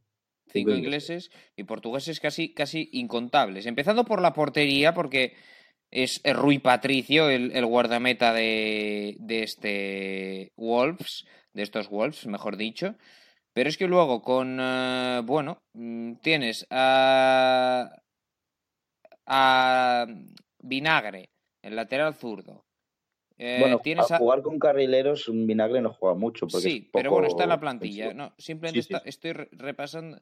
Tienen a Miranda central que no juega, por supuesto, pero bueno, está en la plantilla a Rubén Neves, Moutinho, Vitiña, Diego Jota, Podense, Neto, iba a decir Raúl Jiménez, casi le, cambio de país. Raúl Jiménez no, pero el que sí es eh, portugués también es eh, Fabio Silva, el eh, delantero. Y es que estos fichan a todos los portugueses que se mueven. Si tiene dos piernas y es portugués, al Wolves. Más o menos así funciona. Sobre todo en el centro del campo hay sobre, sobrepoblación de, de portugueses en el, en el Wolverhampton. Eh, bueno, un Wolverhampton que, debutó ganando al Sheffield United y, bueno, que esperamos eh, cosas parecidas a las del año pasado, en realidad. Neil. Sí, esperamos que, que se puedan volver a meter en Europa, como, como ya lo hicieron, no esta última temporada, sino hace dos. Y a mí este equipo no sé, no sé dónde ponerlo, pero al nivel del Leicester lo veo. O sea, equipos que van a estar peleando bastante arriba. Sobre todo mm, los veo por encima del top 10, ¿no? Claramente. Sí, hablando, sí, hablando alto y claro. Exacto, es, es, para repetir séptima plaza, por ejemplo. Pero bueno, este año viene también fuerte el, el Everton, por ejemplo. han fichado, han fichado. Si te parece bien, te destaco rápidamente los fichajes. eh, Marsal, que viene del Lyon, brasileño, o sea, un jugador que va a hablar el idioma oficial del club prácticamente. Y que debutó como titular, ¿eh? En el carrilero izquierdo. Como titular. Y luego está el fichaje de Fabio Silva, que ha sido bastante polémico, ha sido un fichaje por 40 millones de un chaval que pues, ha cumplido 18 hace nada, desde el 2002. Sí. Y bueno, veremos qué tal. No, a priori no va a jugar mucho, pero es, un tío con, mucho talento. Y luego, pues, eh, los del año pasado, los que ya llevan tiempo, Raúl Jiménez hizo el otro día un partidazo contra el Sheffield United, puede ver el partido. Daniel Podense llegó en invierno del Olympiacos, también jugó muy bien y es un jugador que va a ser bastante titular. Pedro Neto, también ha llegado Vitiña cedido. Y luego, pues en el medio, Joao Mutiño del Donk, una pareja de, de pivotes bastante interesante. Sí. Y, la defensa, pues la de siempre. Willy Bolí, Roman Saiz y el otro, pues dependiendo del partido, ¿no? El otro ya es más. Jugó Cody el, otro día, pero bueno. Jugó Cody. Eh, han perdido a Matt, Doherty, que llevaba toda la vida en el Wolverhampton, el carrilero derecho, lateral derecho, como quieras decirlo. Sí. Y ha jugado ya Dama Traoré en esa posición. Sí, es un poco optimista, ¿eh? Esto. Sí, sí. Bastante optimista, porque vale que es rápido, pero no sé yo si a la hora de. De defender eh, va a tener suficiente. Sin duda, el físico de Adama Traoré puede ser el ideal para un jugador que sea carrilero y su velocidad, pero el posicionamiento me deja más dudas. Veremos si sin un Espíritu Santo le acaba, le acaba encontrando ese sitio, bueno, no encontrando ese sitio, insisto, eh, lo acaba, bueno, aprovechando en esa, en esa posición. Pero bueno, el Wolves, ya decimos, candidato a, volver a estar eh, peleando por esta séptima plaza en esta, en esta zona. Veremos dónde está este año el Arsenal, que el año pasado fue octavo y que tiene que mejorar, aunque sea por, por orgullo, porque por equipo, bueno, mm, no está para entrar en Champions. Creo que esto es algo, Nil, bastante evidente. Pero bueno, eh, al final ha llegado mm, eh, Gabriel del Lille. Sí, Gabriel Magala es buen central. Y poquito más. Y William, William William, cierto, sí, sí, sí, claro. Yo estaba buscando aquí. Eh, que de hecho ya debutó el otro día titular, dos asistencias para el 0-3 frente al Fulham. Sí, sí, sí, sí. Me dejaba yo a William, tienes razón. William y, Gabriel, el futbolista central del eh, ex del Lille, Magallanes, para intentar mejorar una defensa que da la sensación en los últimos años que es la peor de, toda, de todo el mundo. Sin duda, si está David Luis, no hay duda. si eh, no está, aún los podemos salvar. Lo han renovado, esto es terrible, ¿eh? en realidad. Pero bueno, yo creo que, que, tiene jugadores suficientes como para que no tenga que jugar David Luiz. Para empezar, Sócrates Papastadopoulos, el propio Gabriel Magallanes debería jugar antes que David Luiz, por supuesto. Y sí, bueno, incluso es que me gusta hasta Holding más que más que que David Luiz. De hecho, jugaron Gabriel Magallanes. Eso también está, jugó muy bien. También está Mustafi, de hecho marcó Gabriel. Uh, jugó Holding y jugó Kieran Tierney en esa posición de central zurdo. El, bueno, luego tienen a, William Saliba, que es un jugador de, apuesta de futuro que ha vuelto cedido en San Etienne, donde estuvo el año pasado muy bien, así que eh, no debería jugar David Luis. Jugaron jugará, tranquilo. con defensa de jugar así. Jugaron con defensa de 5 con eh, Héctor Bellerín de carrilero derecho, carrilero izquierdo Myline Nice. Sí. Bueno, no sé yo si me convence mucho. Es que se, se, quedan cortos estos jugadores. O sea, para un Arsenal que supuestamente por nombre debería estar peleando por Champions, se me quedan muy cortos Bellerín, se me queda corto Holding, se me queda corto Kieran Tierney, se me queda corto eh, Maitland Niles, se me queda corto el Neni que fue eh, el pivote titular. Es que no hay calidad suficiente, da la sensación en este equipo.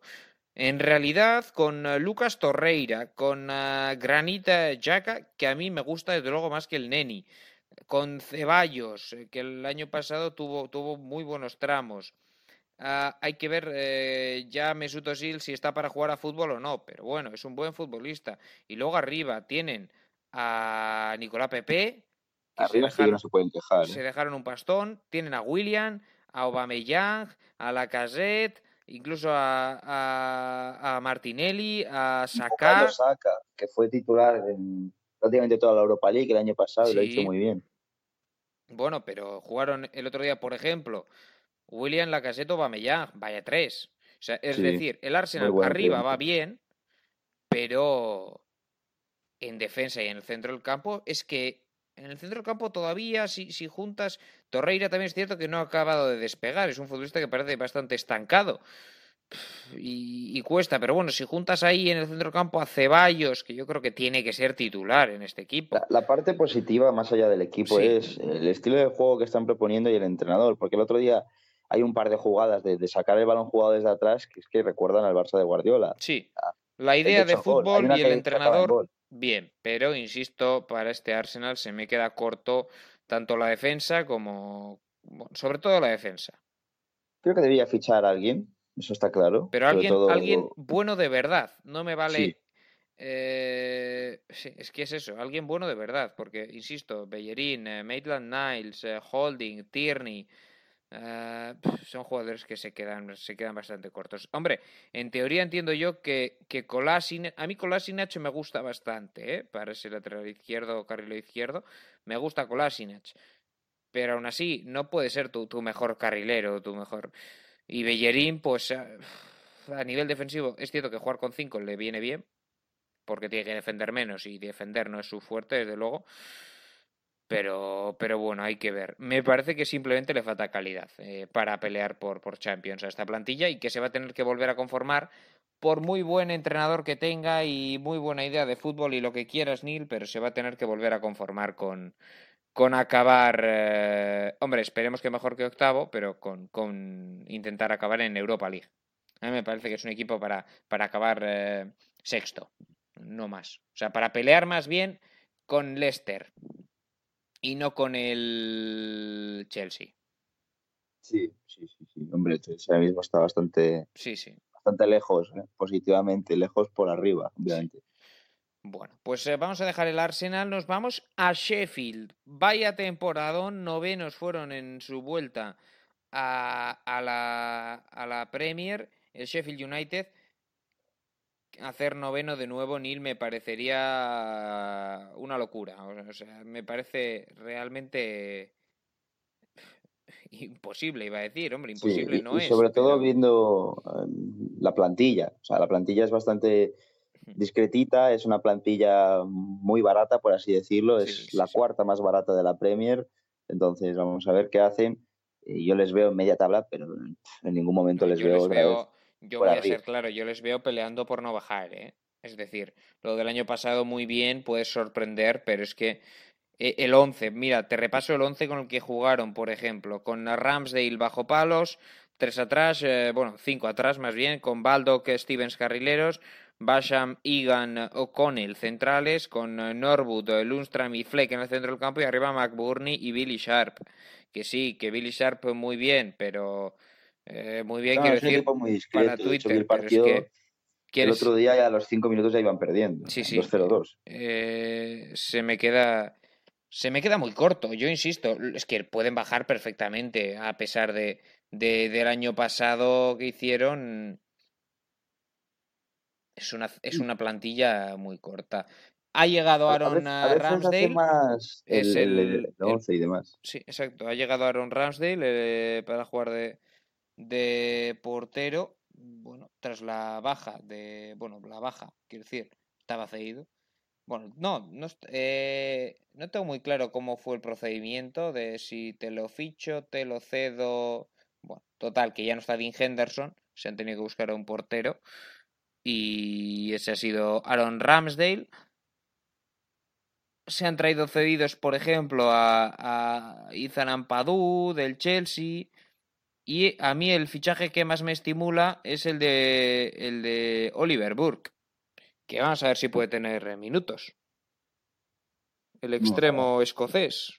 Vamos a ver porque el esquema es de carrileros. Por eso, es que no sé, lo han fichado, pero no sé muy bien dónde piensan encajarle. El otro día jugó con este esquema, supongo que para imitar el del Wolverhampton, pero si no el otro esquema es 4-4-2, entonces no sé. Puede jugar ahí por banda derecha, pero es lo que te decía, que es que este equipo no tiene nombre, pero sí que es cierto que les ves jugar y pues la mayoría de jugadores juegan por encima de su nivel. Es un equipo que juega. También tienen, recuerden, no hemos comentado, a, Phil Jagielka, Bueno, y el mejor del equipo, Sander Berg, el ex del game. Sí. Que ya, ya, tardabas en mencionarlo. Sí, es, es que te, he comentado el 11 ¿eh? que, que, jugaba. Sí, sí, es que no jugó, no sé por qué. Phil Jagielka, 38 palos. 38 palos y ahí sigue. Aunque ya habéis visto que de momento no fue titular, eh, veremos. Y, y Vandenberg, que Neil, eh, bueno. Veremos, veremos en cualquier caso. Eh, yo insisto, es que se me queda no corta. Cortísima. A ver, va a estar, va a estar la lucha por el descenso. Yo soy un poco más optimista, les veo media tabla baja. ¿Por qué soy optimista? Pues por el estilo de juego, por, por cómo está este equipo de, trabajado y por la de años que llevan todos los jugadores en la franquicia, bueno, el equipo más que franquicia, que de hecho estaba en tercera hace nada, es decir, el Sheffield United eh, era el hazme reír para el Sheffield Wednesday. De hecho, y el eh, Sheffield Wednesday sigue en segunda y el Sheffield United está en primera. Exacto, te iba a decir que, el centro del campo me parece la, línea más fuerte, ¿no? Con, con Sander Berge, con, con Oliver Norwood, que a mí me gusta bastante, con Lundstram, está también Fleck. Tienen ahí una serie de, de medios centros bastante interesantes. Es desde luego donde, donde mejor está el equipo, porque luego, bueno, eh, arriba también falta gol y falta de todo. También tiene pinta que va a haber refuerzos, ¿eh? porque hay dinero, se ha ganado dinero y, supongo que este debería, debería llegar alguien más, porque si no, yo insisto, eh, lo, puede, lo puede pasar mal este, este equipo, este Sheffield United. Y otro equipo que al final es un poquito similar al Sheffield es el Burnley, que el año pasado acabó décimo. Es increíble lo de este equipo, francamente es, eh, es una locura lo del, lo del Burnley. Un Burnley que no jugó este fin de semana, jugó ante el Manchester United, está aplazado el partido. Y un Burnley que, que bueno, eh, con al final con su defensa férrea, sus partidos ganados en casa y bueno, poco más. Poco más. Y, tampoco es, y, es, es, más más allí. Tampoco es tan férrea la defensa, encajaron 50 goles. Pero, pero oye, sacaron adelante nada más y nada menos que 15 victorias, ahí es nada. Otro equipo que, bueno. Y no han hecho ni un fichaje, ni uno. A tirar con lo que hay. Portero, un portero suplente. Exacto. Will Norris, pero bueno, que, no tiene demasiada importancia. No, el 11 al final va a ser eh, pues prácticamente el mismo que el, que el año pasado mm, y, a intentar mantenerse. Evidentemente, Nick Pope es un gran portero, Nick Pope, o a mí me lo parece, a nivel Premier me parece un fichaje más que un fichaje no, un portero más que interesante. Ben Mee, el capitán, está bastante bien, también eh, Tarkowski, pero quiero decir, son en teoría algo mejores que los del Sheffield, ¿eh? estamos hablando. Eh, tiene jugadores, tiene jugadores interesantes. Eh, Matthew Lowton también, el lateral eh, derecho. pivote, efectivamente. Westwood, Jack Cork, también, que estuvo en el Swansea en su día. A mí Robert Brady es un futbolista que me encanta, aunque nunca tiene continuidad en ningún lado. Bueno, en la selección irlandesa sí. Evidentemente. Robert Brady. No hay mucho más, ¿eh? No. Pero, y arriba, sí. arriba sí que tiene buena pinta, porque tienen en derecha a Goodmunson, que lleva tiempo ya en el Barney y bueno, suele ir con la selección. Luego, Chris Wood, que llegó a ser el máximo goleador de la segunda división cuando estaba en el Leeds. Y Jay Rodríguez, que bueno, que, que se rompió el cruzado en el Southampton, es un jugador con mucha calidad. Era buenísimo, Jay Rodríguez. Era buenísimo, era buenísimo. ¿Te acuerdas de aquel Southampton? Me acuerdo de aquel Southampton, la lana. hace años. Sí, sí. No, no, pero bueno, ahí, ahí, no estaba, con Jay Rodríguez no estaba. No, no, es verdad, no estaba Bale. Estaba La Lana, estaba Jay Rodríguez, estaba Ricky Lambert, estaba. Puede ser que Luke Shaw, estaba. Eh, no me acuerdo del lateral derecho también. Eh, no sé si estaba Calum Chambers. Bueno, desde luego era un equipazo ese. Me, me, colado un poco eh, con lo de Bale porque Bale se fue muy joven de, Southampton. Iban, iban a ir, de hecho, tres o cuatro al Mundial. Al final, Jay Rodríguez, que probablemente hubiera ido a aquel Mundial de 2014, pues estaba haciendo un temporadón increíble, pues se rompió el cruzado y, no pudo y no pudo acudir. Para terminar, tienes a Matej Vidra, Jugador que metió muchos goles en Desde luego es, es un equipo cuatro, mejor que el Sheffield. Sí. O sea, bastante mejor. Sobre todo arriba. Arriba Sí. tiene mucho más nombre, mucho más. Bueno, yo insisto. Tarkowski, Mi, ya llevamos unos años viéndoles en Premier y, y rinden, rinden bien. O sea, son correctos, no son nada del otro mundo.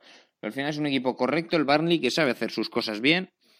Y que yo el Barnley, así como el Sheffield tengo mis dudas, el Barnley no creo que pase demasiados apuros. De hecho, han jugado entre ellos en la Eiffel Cup y ha pasado el Barley en penalti 6-5. Para que veas si llegan a estar igualados que se fueran a penaltis. Bueno, yo veo un poquito, ya he dicho, por delante al Barnley. Y creo que el Sheffield puede sufrir más en esta temporada. No veo al Barnley sufriendo hasta la última, hasta la yo- última Yo jornada. tampoco. Bueno, turno ahora del eh, Southampton, del que precisamente estábamos hablando, pero del Southampton de hace, de hace muchos años.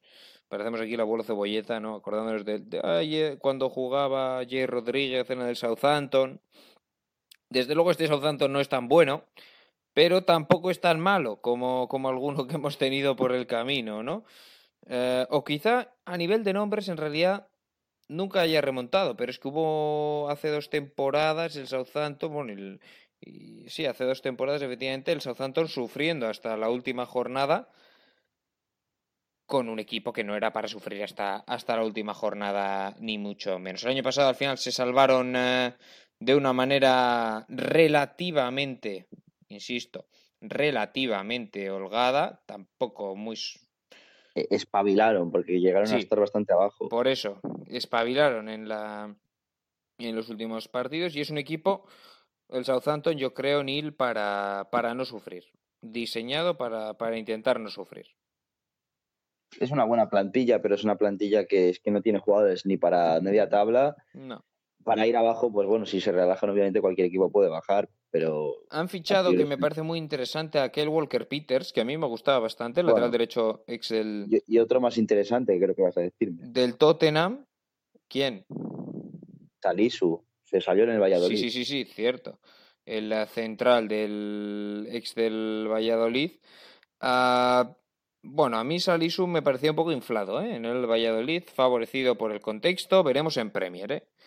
Que no es que no es lo mismo, ni mucho ni mucho menos. Bueno, Pe- pero el físico eso, eso lo tiene. El físico lo tiene y, y veremos. eh, Una, el- una pareja, Bendarek Salisu. El Sí. otro día jugó Bendarek Stevens. Sí, por eso te digo.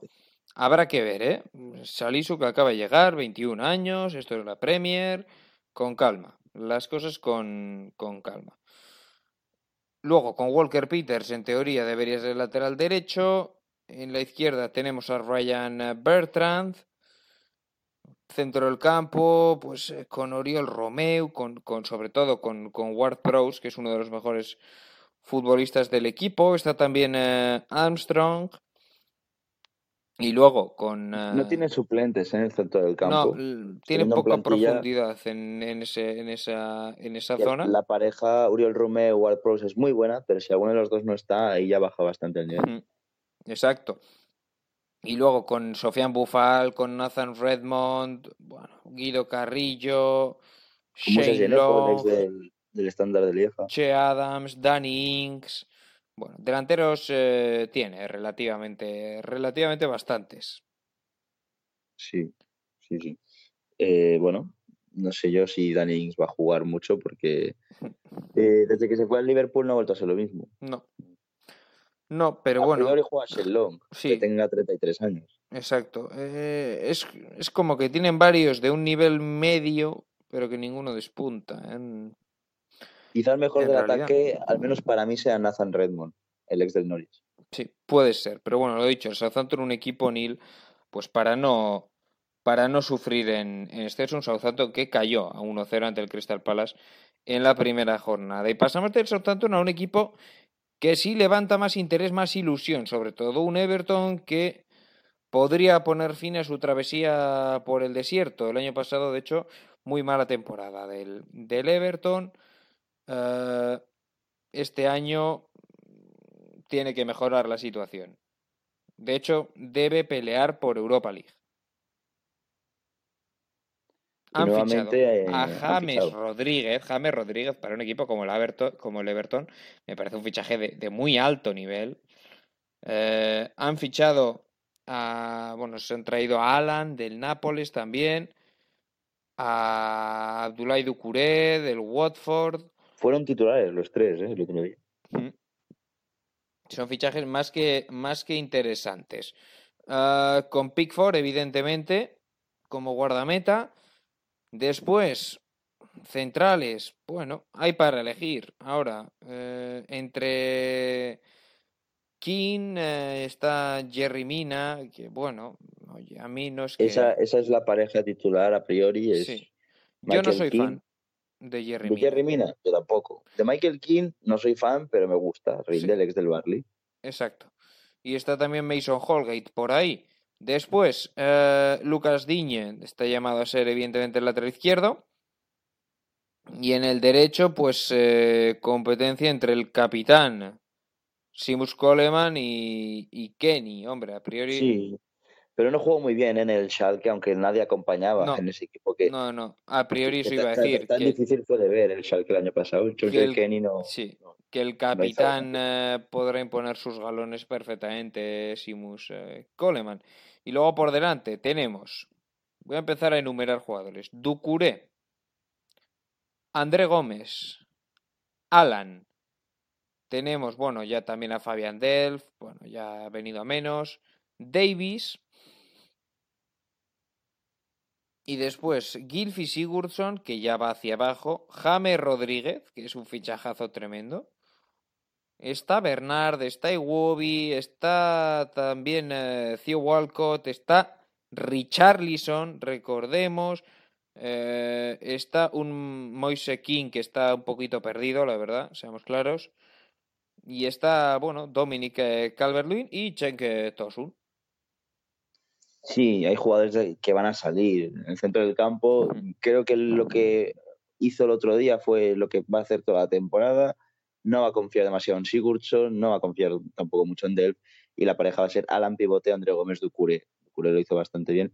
Si hay algún relevo, ahí, puede ser que entre James eh, de centrocampista y abandone la banda derecha, que lo tiene juego de extremo derecho, y en derecha, pues entre o Bernard o, Theo Walcott. Richarlison también va a ser titular indiscutible, parece ser, acompañado de, de Calvert Lewis como delantero centro. Sí, Calvert Lewin, que, que fue que fue el autor del gol el otro día en la victoria ante el Tottenham por 0 por 0 a 1. Richarlison yo creo que es indiscutible. como ¿eh? Sandro, que, se lo van a, quitar de encima seguro. Sí.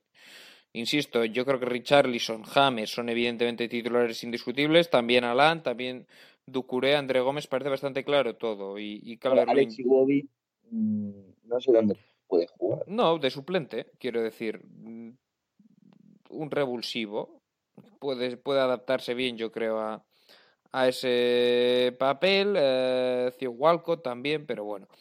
En cualquier caso, el equipo de Carlo Ancelotti Nil este año llamado a, a, pelear por Europa, o por lo menos a dar un salto importante, a estar con el Leicester y no con el... E, esta plantilla es mejor que la del Leicester, la veo un poco por debajo del Arsenal, pero casi al mismo nivel, y la veo pues más o menos al nivel del Wolverhampton podría estar, debe pelear con Wolverhampton, con Leicester, con estos equipos, no con el Newcastle o con el Brighton, con todo el respeto del mundo. Pero bueno, esto es fútbol nil y cosas peores hemos visto, ¿eh? Por cierto, nos, hemos olvidado, entramos por Ancelotti. Sí, sí, sin duda. No, lo he comentado yo al principio cuando hablábamos de James. Ah, va, pues no, te escuchan. Porque al final eh, la relación entre Ancelotti y James parecen marido y mujer, ¿eh? Allá donde va lo quiere. Y desde luego con quien mejor ha rendido James en su carrera ha sido con, con Carlo Ancelotti. Ahora, ahora cuando lo echan en la jornada 10 y se queda James sin Ancelotti. Y, igual ni juega si llega el típico entrenador inglés. En fin que nos vamos al Newcastle, décimo tercer clasificado el año pasado, y, que, bueno, al final no han podido comprarlo los saudíes. Decepción un poquito para los aficionados, quizá que veían que, bueno, para algunos seguro que no quería, otros que sí, pero al final eh, no se va a dar esa, esa compra por el momento y un equipo, el de Newcastle, eh, diseñado pues eh, para estar en realidad abajo.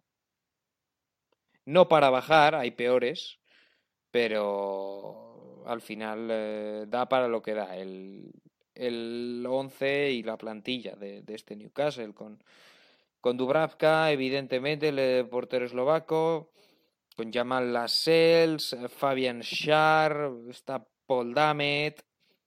Hablando de las salidas del Newcastle, sí, dime. Mm, le llena la Alavés y Yoshimori Mutu a Leibar. Exacto. Los dos a la liga. Los dos a la liga. Y, han traído. Y los dos equipos vascos. Sí, por eso me sorprende. Y han traído a Callum Wilson y a Ryan Fraser, uno libre, el otro por 22 kilos, los dos del Barmouth. Exacto, también, y también, a, también han traído a Jeff Hendrick, ¿eh? El, el irlandés lo han traído traspasado también. Sí, del Barley. Exacto, eh, que es un futbolista interesante, aunque hay que ver el, el, el papel que, que, puede tener. Insistía yo, decía, está Lascelles, que es el capitán, está Fabian Schär, que a mí me gustaba mucho, pero es un jugador venido a menos en los últimos años. Está Fede Fernández, Paul Damet, eh, tenemos de Andre Jedlin, que correr corre, pero otra cosa ya le cuesta. Eh, Javi Manquillo como lateral derecho también. En la izquierda. Los laterales bastante flojos. Luis y Richie como opciones. Flojos también. Luego en el centro del campo, los Longstaff, ambos. Está también Hayden. Eh, está John Joe Shelby a sus 28 años, aunque 28. parece. Y yo le iba a echar 34. Sí, sí, yo le echaba 35 fácil a John Joe Shelby, que tiene 28. Han traído a Jeff Hendrick, que puede tener cierto protagonismo en esa posición. Recuerden, está también a Miguel Almirón.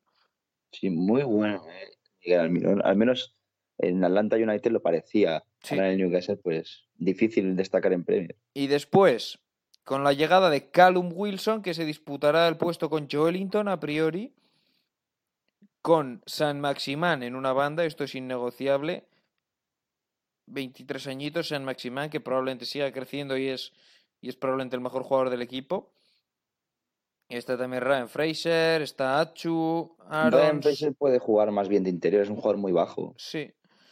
Pero bueno. Eh, Extremo también, pero yo le prefiero interior. San Maximán es, es, al final la pieza clave de este ataque, yo creo.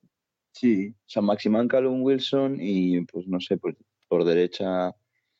Pues que por derecha y por derecha quién? Es que, es que no hay nadie por derecha. Es que este es un poco terrible esto. Derecha, no sé. El Newcastle que, que jugó ante el West Ham y ganó ¿eh? este, esta semana eh, con goles de, de, Wilson precisamente y de y de Hendrick en un partido en el que fue titular alguien de quien no hemos hablado, Neil, fue titular Andy Carroll. Andy Carroll, sí. Que yo esto, vamos. Que por cierto jugó Hendrick en derecha. Estoy mirando aquí. Sí, sí, jugó Hendrick es que en derecha, pero, pero, es que jugó. cuatro jugadores de izquierda y a ninguno de derecha. Jugó, jugó con 4-2, por tanto, San Maximán sí, en una banda y, y, Jeff Hendrick en la otra. Y el olvídate, pues lo hemos comentado, con Shelby, con, con Hayden. Y sí. lo que me sorprende es que sea Andy Carroll el que acompaña a Callum Wilson. Eh, no sé si es circunstancial esto, esperemos porque que sí. yo, yo, creo que si vas a jugar con dos son, son claramente Joelinton y Callum Wilson, no Andy Carroll. Pero bueno. Pero bueno, Andy Carroll siempre logra jugar, siempre logra engañar a la gente. Al entrenador, porque al, al público no sé yo si le logra, si le logra engañar. En fin, Newcastle, candidato a qué, Neil? Pues a la media tabla. A la media tabla y gracias, me da la sensación. No, ¿eh? sin más, sin más.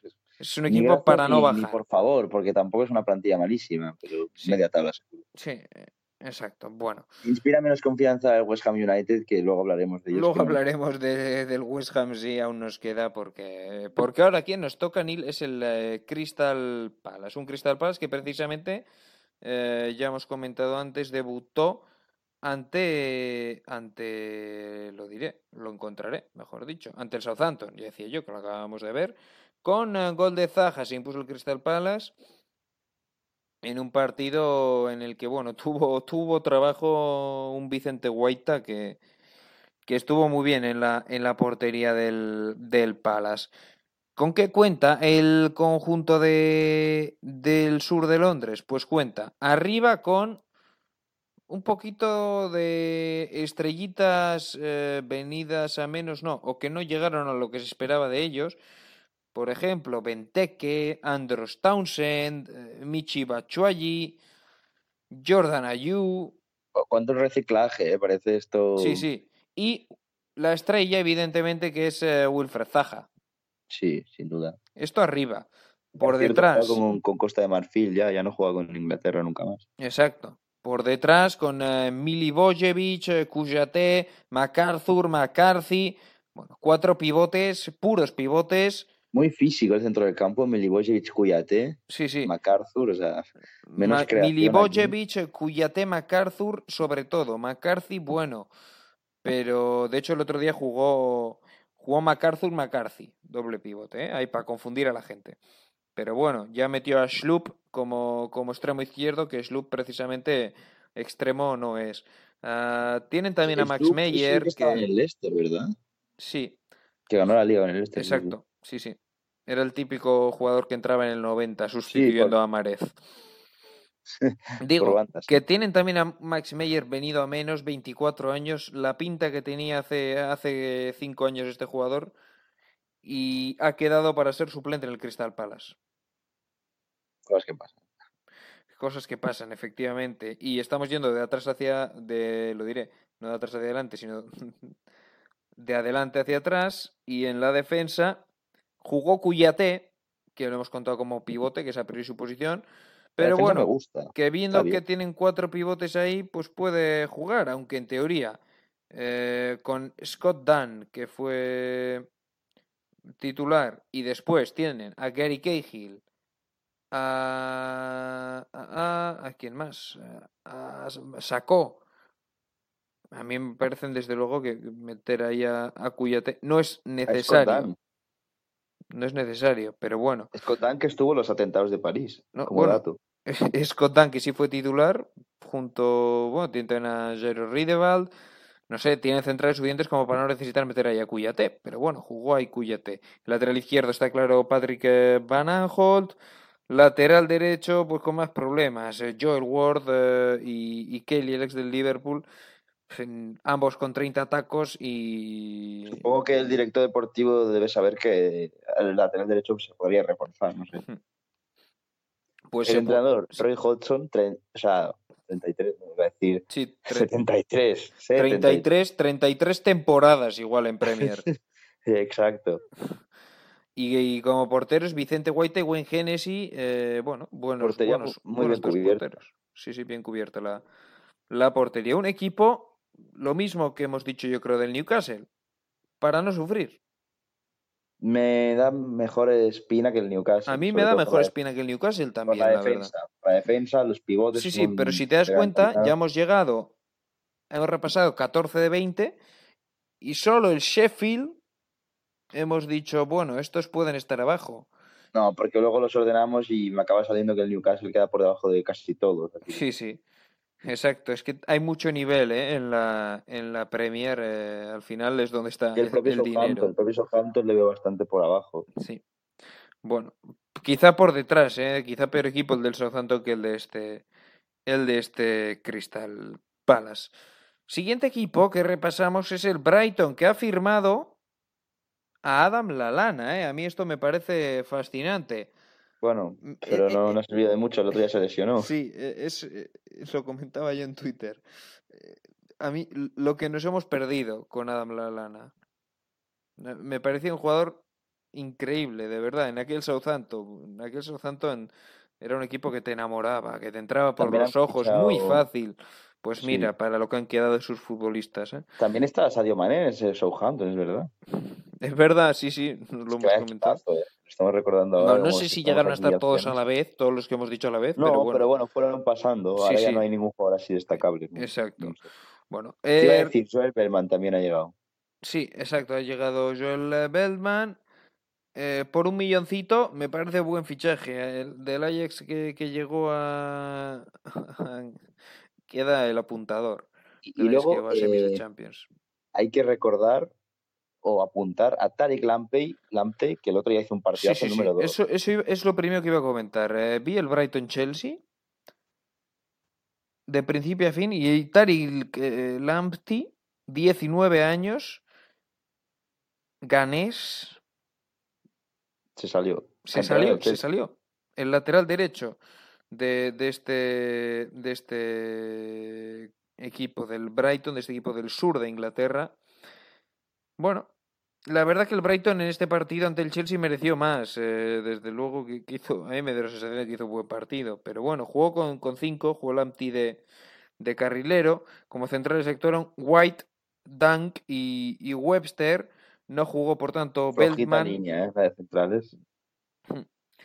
A mí Beltman me parece que tiene nivel como para jugar en esa posición. Sí, sí, es que puede jugar en una defensa de 5 como el central como derecho. central derecho. Yo creo que, esa es la idea, ¿no?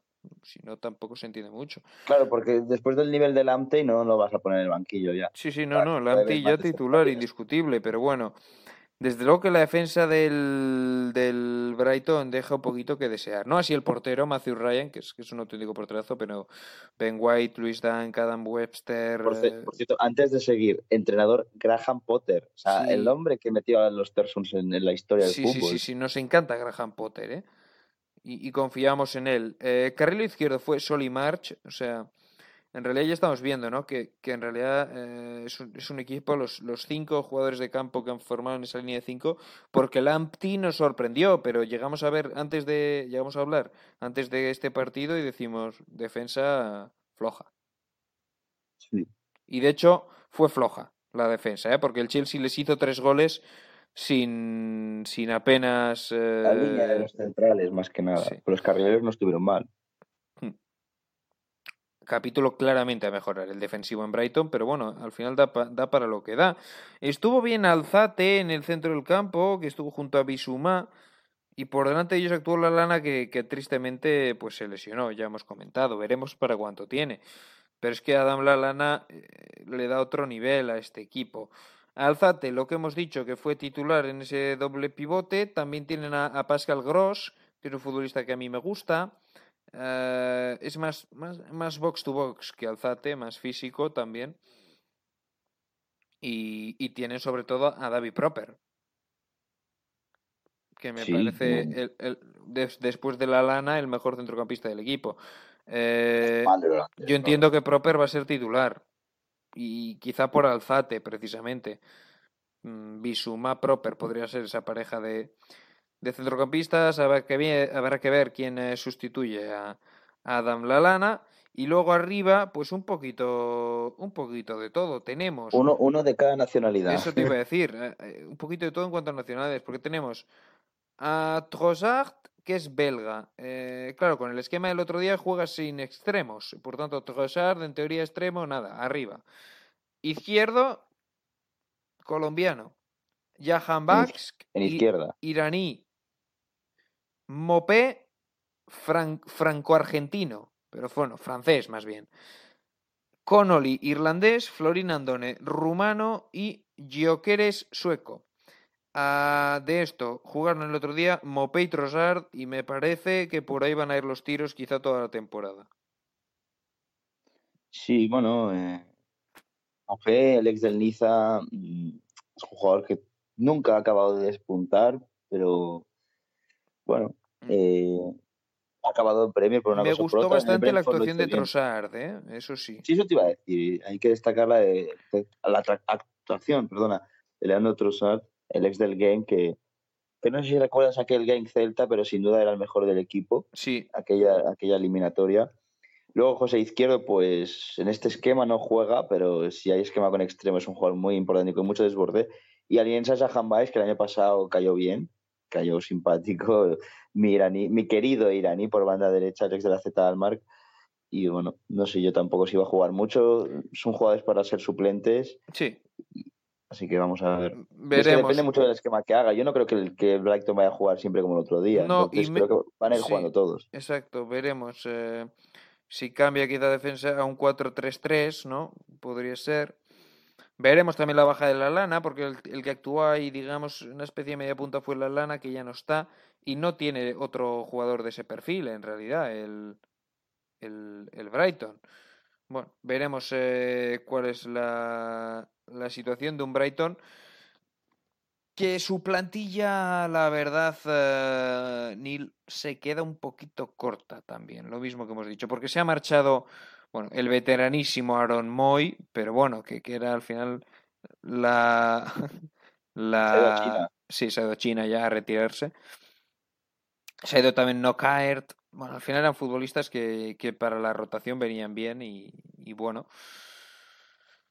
Veremos, a mí se me queda un poquito corto. Del otro día Quizá no sea de los tres peores el, este Brighton, pero, pero bueno, No. mm, va a estar abajo. También, lo, Yo también creo- lo voy a salvar. Yo creo que sí, pero yo creo que es claro que, que su objetivo es no descender y punto. O sea, al final Sí, sí. no se le claro. puede pedir más tampoco a esta a esta por cierto, hacía 30 grados el otro día en Brighton. Sí, Brighton, en Brighton hace calor, ¿eh? Yo he estado en Brighton un mes, estuve en su día y, y en Brighton hacía calor. Igual es el punto más caluroso de toda Inglaterra, de hecho. Está al sur, al sur, sur, totalmente. Y bueno, aún así no es normal, ¿eh? 30 grados, no, que no se acostumbran. Bueno, dejamos al, al Brighton eh, deseándole una pronta recuperación a Adam Lallana y nos vamos con un equipo del que te va a gustar hablar, Neil, el West Ham United, que, bueno, lo de siempre, que, que pueden fichar grandes jugadores que Y se la pegan igual. Quizá lo bueno de este año, Neil, es que tampoco han fichado tanto. No, no, no, no. Solo a Tomas Soucek del, del Slavia de Praga. Que ya estaba cedido, creo, ha sido opción de compras. Sí, por eso han, han, eh, ejecutado esa acción. Así que estupendamente, oye. Quizá Bueno, les venga bien. Que, que- que fichar mal. Quizá les venga bien. Yo Pero insisto. es que la cosa es que tienen a David Moyes. Yo no puedo decir nada con Claro. este entrenador. Nada positivo. Todo lo positivo que hemos dicho de Graham Potter, de Hasenhutter no hemos hablado, pero, pero bueno, también nos gusta. Pero claro, es que por mucho que tengas a, por ejemplo, Lucas Fabianski, que es un buen portero, tenemos como centrales a Isa Diop. A su lado, pues puede estar eh, Ogbona, está también eh, Balbuena, Balbuena. Cardoso. Es cierto que est- esta posición quizá queda un poquito más débil, pero luego laterales izquierdos, Creswell y Masuaku.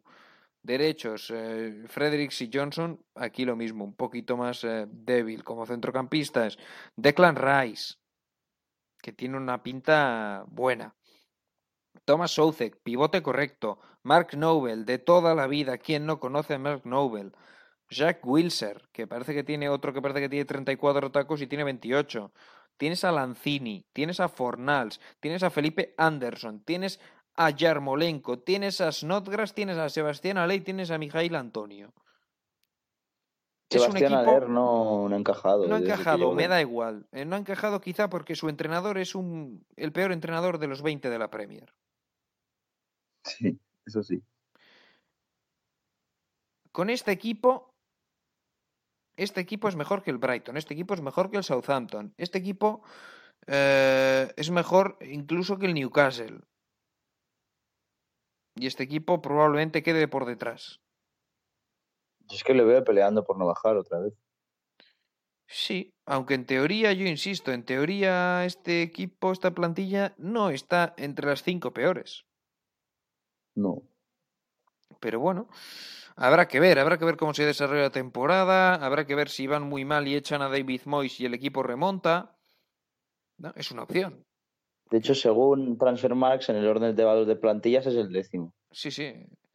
Pero si es que hemos dicho, con Sebastián Ale, con... eh, bueno, el otro día no hay que, no hay que más que mirar el... Bueno, el otro día, por cierto, eh, once un poquito extraño, ¿eh? O a mí por lo menos me lo parece. Poner a, a Soucek, Declan Rice y Mark Nobel todos juntitos, pues bueno, habla muy bien de David Moyes, de lo que es David Moyes. No habla muy bien de, de su, de su forma de, de plantear los partidos. Jugó ya Bowen, eh, que creo que hay, bueno, me parece que hay mejores opciones que Jared Bowen, pero es un futbolista joven, 23 años, y que, bueno, puede traer cierta esperanza, puede tener minutos. En otro costado jugó Fornals, que es un futbolista que no ha dado en Inglaterra el nivel que ha dado en España. Y arriba sí que es cierto que lo de Mijail Antonio de 9 como solución en su día valía, pero tampoco es un goleador. Eso es cierto. Esa lanza hay que romper en favor de David Moyes, que este equipo no tiene ni un delantero puro. No, no, no. Este equipo le faltan cosas, pero aún faltándole esas cosas, eh, hay que ser exigentes con él. Yo no le pido que entre a Europa, simplemente le pido que no hagan el ridículo. Es lo que se le debería pedir a este, a este Newcastle. Perdón, Newcastle. Ya ves, entre equipos que, que suelen hacer cosas parecidas, pues te acabas liando a este West Ham United. Veremos, veremos. Miedo, miedo tienen que tener con David Moyes los seguidores del, del, West Ham. Y nos vamos del West Ham a uno que lleva una camiseta, pues prácticamente muy parecida. El Aston Villa. Un Aston Villa, Neil, que eh, bueno, acabó el, año pasado salvándose de milagro un punto respecto a y, y Watford. Y un Aston Villa que, que, en realidad tampoco es que, en realidad el mercado ha estado más eh, paradito este, este año, no podía ser de otra manera, y se han traído, se han gastado 28 millones en un tío del Brentford, en Oli Watkins, y 15 millones en un tío del Nottingham Forest, Matty Cash, que lo habrán hecho muy bien en divisiones inferiores, pero se me queda, se me sigue quedando corto un poquito. Bueno, y, Sí, y se Emi. Martínez, ¿eh? que no he dicho, el portero eh, ex del Arsenal de toda la vida, que pues que llega a la Aston Villa. estos tres fichajes han costado la friolera de 63 millones. Te Pues- 63 millones en Emiliano Martínez, Matty Cash y Oli Watkins. Ole, ole, el que lo haya hecho. Vaya, esto es una buena dirección deportiva y lo demás son tonterías. Y te queda una plantilla, la verdad, eh, que siendo claros, quitando a Grealish, Que encima tienen de portero a Tom Hitton y a Kalinic. O sea, tienen al portero titular de Croacia, o al menos el que lo va a ser después de Subasic, o lo ha sido algún día. sí, Y a Tom Hitton, que en el barrio lo hizo muy bien. Y Emiliano Martínez tampoco es un tío muy joven, 28 años. No, no acabo de entender. Luego- fichaje, no, portero no necesitaban. no, y Ne- Nyland también, el de Noruega. O sea, si tienen cuatro porteros. sí, eh, en realidad eh, es un poquito de ir sin rumbo lo de Aston Villa, que no jugó esta semana ante el Manchester City, se aplazó su partido. Mejor, la verdad. Y mejor, porque yo insisto, si quitas a, a Jack eh, Grealish de este equipo, se desmonta, o sea, se cae, se acaba. O sea, es Grealish o barbarie. La defensa, bueno, Björn Engels, que no lo hizo mal en el Brujas. Sí, bueno, el Mohammadi, Egip- es tienes que- un egipcio que es cumplidor, un tío que, como has dicho bien, no lo hizo mal en el Brujas, pero tampoco es nada del otro mundo y tiene ya 26 años. Tienes a Matt Target para el lateral izquierdo, que es cumplidor, el, el escocés. También a Neil Taylor, un veterano. Eh, ¿Quién es el otro central que va a jugar? Eh, Tyron Minks. Bueno, han fichado a Matt Cash y supongo que, que lo quieren para ser titular. Cierto, en- Matty Cash, eh, que, ha llegado, derecho, si no, no lo entiendo. que ha llegado Cash del, Pero a ver, que estamos intentando salvar la defensa y me del parece un Forest. drama. ¿eh? Estamos intentando saltar la defensa. Venga, pasamos línea. Intentemos salvar el centro del campo con Douglas Luiz, que tiene que dar un paso adelante, porque luego McGean, Huri Hain, eh, Lansbury, Y Nakamba.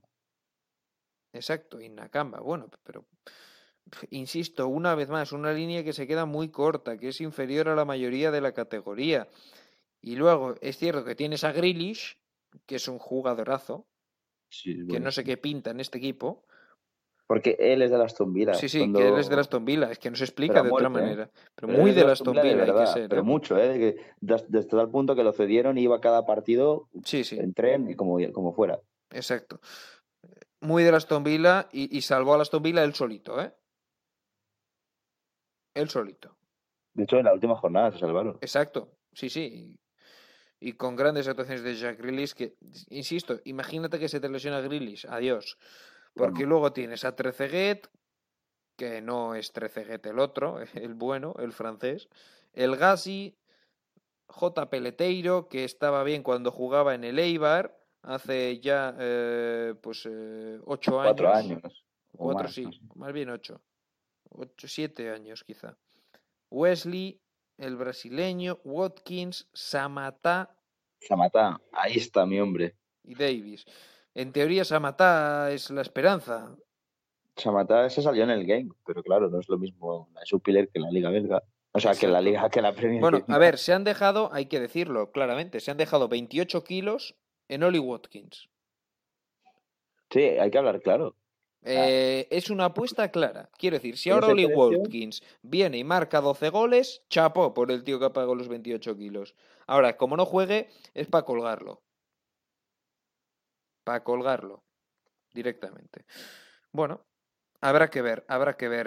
No eh, inspira mucha confianza, o sea, vamos a ser honestos. No, No, el Aston. Villa candidato claro al descenso. Las cosas, las cosas, eh, las cosas como Y el entrenador, Diane Smith, pues bueno, normalito. No, los hay mejores, ¿no? Podemos, podemos Sí, decir. porque es un Bueno, entrenador que ha estado toda la vida en inferiores, hasta que llegó al Vila, veremos. el Brentford y en el Walsall. La única esperanza es eh, Jack Grealish para el, para el Aston Villa. Y ahora nos vamos a un equipo estimulante, a un equipo que mola. Al Leeds United de Marcelo Bielsa, campeón de la Championship el año pasado y que ha mantenido bastante nil el bloque del ascenso. Es cierto que ha fichado, claro. A ver que recién llegado a, Premi- a Premier, no, a una primera división, te ficha a Rodrigo Moreno, al delantero de la selección española. Claro, que es un poquito absurdo visto así. Pero claro, se han dejado 29 kilos en Rodrigo. Han fichado también a, a, a Costa de, eh, del Wolverhampton, al extremo. Jugó muy bien el otro día. El del Costa. Liverpool. Sí. eh, se han traído cedidos a Jack Harrison del, del City. Han fichado a Robin Koch del, Vol, del Wolfsburgo, no, del Friburgo. Buena temporada. El año pasado le vimos en Bundesliga a Robin Koch. Ah, y han fichado también a Ilan Meslier del Lorient. Vamos a ser claros. Esta es la diferencia entre el Aston Villa y el Leeds.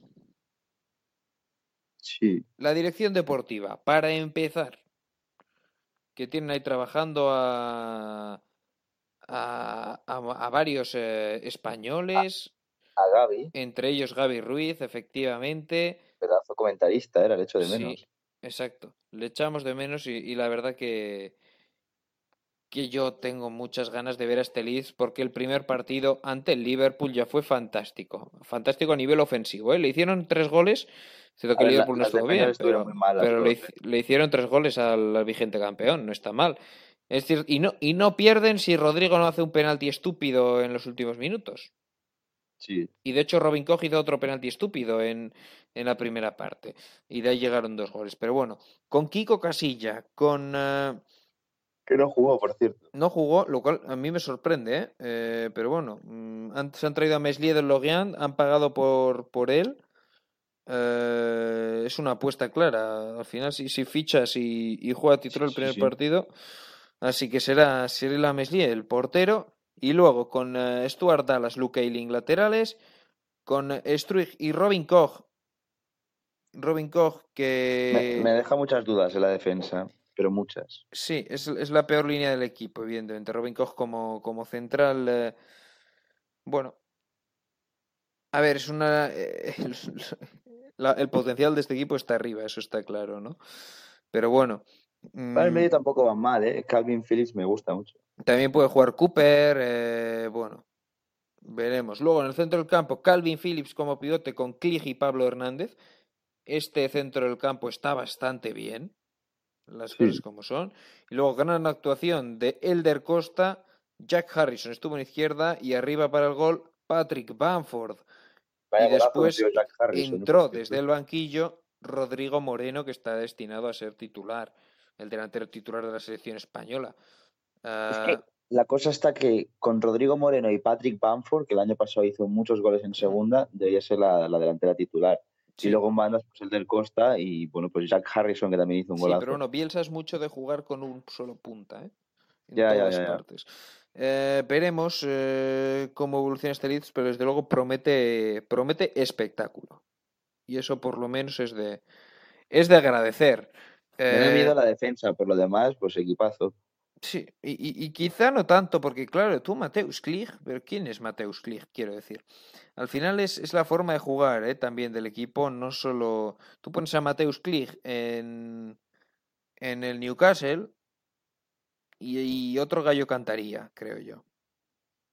Otro gallo cantaría. Muchas ganas de ver este Leeds eh, United de, Marcelo Bielsa. Tampoco estuvo Alioski, el año pasado sí, muy, mucho protagonismo. Se quedó en el, en el banquillo. Eh, bueno, queda, queda mucha liga, queda mucho. Y, y tiene pinta de que, de que Leeds, eh, hombre, es muy pronto para hablar, pero yo personalmente no creo que bajen. No, yo les veo el zona media. Bueno, Sin más. Un décimo por ahí. veremos, veremos. Pero desde luego el fichaje de... También veremos si Bielsa habla algún día en inglés, que no tiene pinta. No tiene ninguna pinta. El fichaje de Rodrigo, desde luego, le da, le da otro color, ¿no? A, a este, a este equipo. Bueno, nos quedan dos eh, conjuntos de los que de los que hablar todavía. Caso del, del Fulham que cayó 0-3 ante el Arsenal y del West Brom que cayó 0-3 ante el Leicester. Son los dos colistas actualmente de la, de la competición. Estos eh, dos equipos que, que ascendieron también junto al Leeds y que a mí me dan menos, eh, no sé por qué lo quieres empezar, eh, Neil, pero que en comparación... Estamos por el, sí. el que subió directamente, ¿no? Mejor que es el West Bromwich. Exacto. Bueno, pues eh, si tú quieres empezar por el West Bromwich, empezamos por el West Bromwich, ya por seguir el orden que hemos seguido durante todo el programa. Ah, un West Brom que cae 0-3 ante el Leicester y que ya sabemos a lo que viene. Nueve tíos atrás y a defender. Slaven Bilic es el entrenador. Sí, no es Tony Pulis, pero oye. No. Si fuera y Pilis, yo te digo que se salvan seguro. Sí, no, digo, no es Tony Pulis por el estilo, pero el estilo, el estilo Ah, lo mantienen. Ahora bien, para meter a un 5-4-1, pues no estuvo tan bien, porque les cascaron tres goles. Que ficharon el otro día a, Slave, ahí, a, Branislav Ivanovic. Exacto, pero 36 Ivanovic. años. Veremos qué protagonismo puede tener, hombre. Yo entiendo que viene para jugar, porque. Entiendo que viene para ser titular Sí. directamente. ¿eh? Exacto.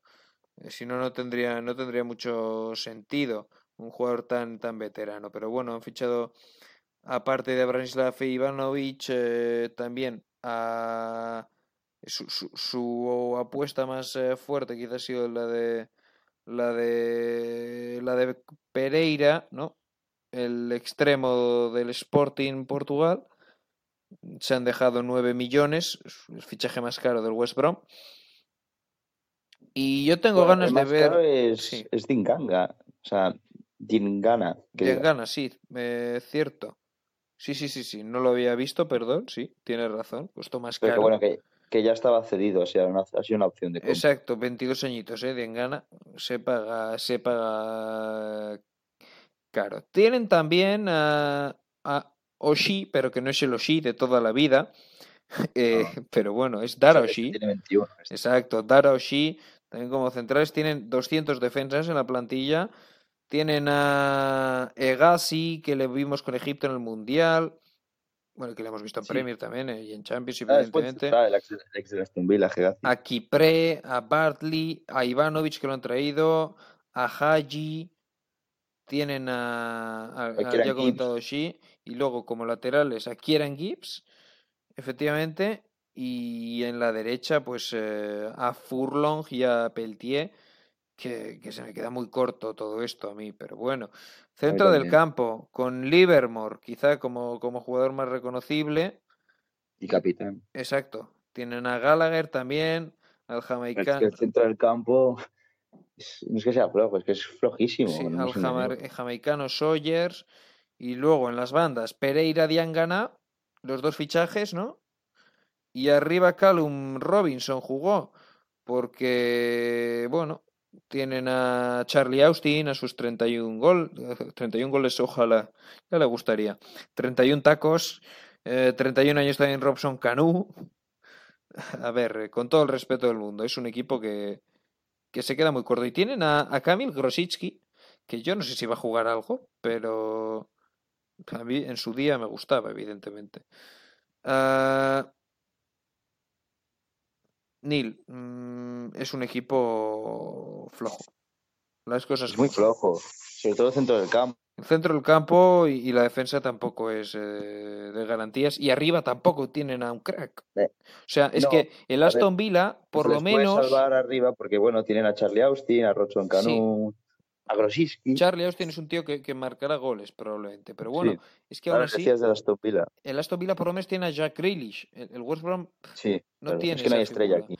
Eh, Es es, que- un, es un claro candidato a bajar, por cierto, por Sam Johnstone, que no hemos comentado, claro Es candidato que a bajar el baso equipo de mucho en valores de O mercado. sea, es, el, que jugador con valor de mercado más alto son 9 millones, Mateus Pereira. Exacto, es, un equipo que, que tiene toda la pinta, todavía queda mercado, eh, evidentemente, pero tiene toda la pinta de que puede ser eh, candidato a, al descenso y que podría bajar el West Bromwich eh, Albion, que es, me atrevo a decir, quizá la peor plantilla de, de la Premier este año.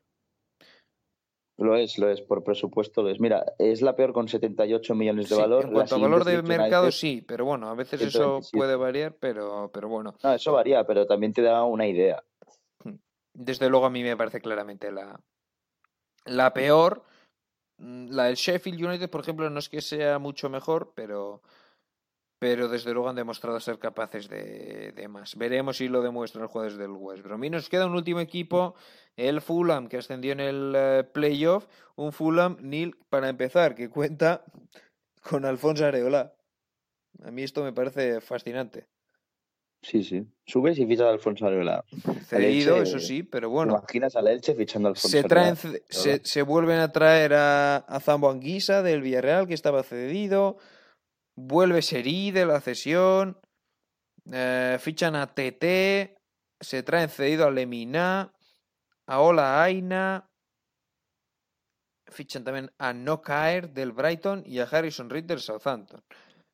Por lo menos, en respecto al West Brom, podemos decir que es que sus refuerzos tienen más nombre, más recorrido y en teoría son mejores. Aunque de momento, primer partido también eh, 0-3, el Fulham, en este caso ante, ante el Arsenal, el partido que abrió la competición. Con Marek eh, Rodak bajo palos, eh, todavía no juega Areola, pero entendemos que va a ser el titular.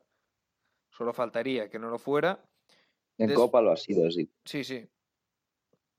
Y después la defensa tiene muchos jugadores, pero quizá falte, falte algo de nivel. En teoría yo entiendo que, que la llegada de Kenny Tete es para ser titular, o al menos para disputar el puesto. El otro día jugó Denis Odoy, que no da ninguna, ninguna garantía, no me parece un jugador para Premier. En la izquierda jugó eh, Joe Bryan, eh, que también se puede quedar un poco corto para Premier, como centrales eh, estuvieron Rim y, y- Héctor. La línea defensiva en general es de las peores de la liga, Neil. Sí, es flojita. Bueno, podemos destacar a Le Marchand, ¿no? Que Sí. no jugó, pero puede ser que juegue, En teoría es el, que me parece mejor, pero bueno, pero muy floja la defensa. sí. Por delante, en cambio, las cosas cambian, ¿no?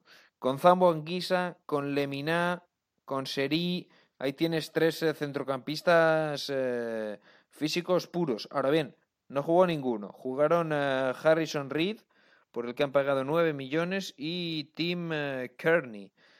Bueno, pero tiene alternativas, por lo menos, en ese centro del eh, campo. Después eh, jugó Onomá de media punta. La verdad que puede actuar en esa posición. Tampoco es un crack, pero bueno, puede cumplir con su papel. En las bandas estuvieron eh, Iván Cabaleiro y Quevano. Cabaleiro es evidente que es de los mejores jugadores del equipo y, y tiene que jugar. Lo de Quevano ya veremos, sobre todo con la llegada de Nokaert, que creo que de- podría y debería ser titular. Y arriba, a pesar de que jugó Abubakar Camara, yo sigo confiando más en Alexander Mitrovic. Sí, el hombre gol. Ya lleva unos cuantos años ¿eh? en el Fulham. Sí. Sí, sí. Lleva unos cuantos años, pero el Fulham es que en estos últimos años es el típico equipo ascensor, Neil. Que Sí, sube, baja, sube y vuelve a bajar. Y me da la sensación de que tiene más pinta de volver a bajar que no de salvarse. Sí, de hecho va a estar en esa pelea. Bueno, hay jugadores interesantes. Eh, hay más motivos para creer en su plantilla que en otras, pero sí que es cierto que la defensa es tan floja que por mucho que tengas a Zambo Anguisa, a Alexander Mitrovic, a Inokiar, a Seri, Sí, pero bueno, que- tiene más argumentos que el West Brom en cualquier caso, el equipo Sí, Scott. Parker, ¿eh?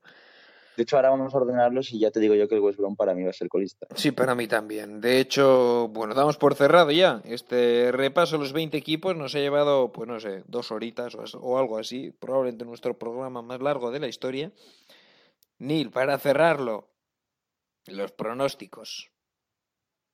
Mm, Manchester City campeón. Sí. Liverpool segundo. Sí. Chelsea tercero. Y United cuarto. Los cuatro favoritos, por tanto, entrar en Champions, tú metes a los cuatro. Por detrás. Wolverhampton Wanderers. Sí. Eh, Leicester City. Wolves, Leicester en Europa League. Bueno, Sí. recuerden que se va a Conference, ¿eh? aquí es lo de siempre. Eh, si el ganador de FA Cup y, Ca- y Carabao Cup, eh, bueno, es de, de los seis primeros, cinco primeros, mejor dicho, en caso de Premier, pues el séptimo diría a la Conference. Recuerden, este año a la Conference Cup. Ah, Neil, ¿quién quedaría séptimo? El Arsenal. Arsenal. Y el Tottenham entiendo por detrás. Yo es que de hecho, mira, si quieres sigo ordenando. Everton, Tottenham. Everton, Tottenham. Bueno, me vale. Y ahora te pregunto por abajo. Pues el colista, el West Bromwich Albion. Exacto. Yo, yo ahí voy a coincidir, lo adelanto. eh, Aston Villa y Fulham. Aston Villa y Fulham. Mm, siento decirte, Neil, que te voy a copiar. No por Pens- voluntad, quiero decir, lo tenía ya pensado aquí. De hecho, yo lo que voy a cambiar es el orden. Voy a poner decimoctavo al Aston Villa, decimonoveno al Fulham, colista al West Bromwich Albion. Y por arriba, campeón al Liverpool, voy a confiar. Segundo Manchester City, tercero Chelsea, cuarto Manchester United. Quinto Tottenham, aquí voy a cambiar. Sexto, tengo mis serias dudas entre Arsenal y Wolverhampton. Voy a poner voto de confianza a Mikel Arteta, Arsenal. Séptimo, eh, no, perdón, séptimo el Wolverhampton, no. Séptimo voy a poner al Everton, octavo Wolverhampton y este año el Leicester más abajo podría quedar eh, noveno, noveno décimo. Pues este ha sido nuestro programa especial la prórroga de la Premier League, Neil Córdoba. Un auténtico placer haber contado contigo, también con eh, Gorka, con Luis Calabor, con Sean Silveira. Ya les he despedido, te despido a ti, Neil. Un placer y veo al fútbol, veo a la Premier y a ver quién acierta más, quién sale campeón, muchas cosas por ver. ¿Quién Lo baja. iremos, lo iremos contando, eso sí, la semana que viene la prórroga ya vuelve a un formato más normal, analizando cosas concretas y no tan amplias como una liga entera como hicimos la semana pasada con la liga y en este caso con la Premier League. Inglesa es todo por hoy. Hasta otra, un saludo.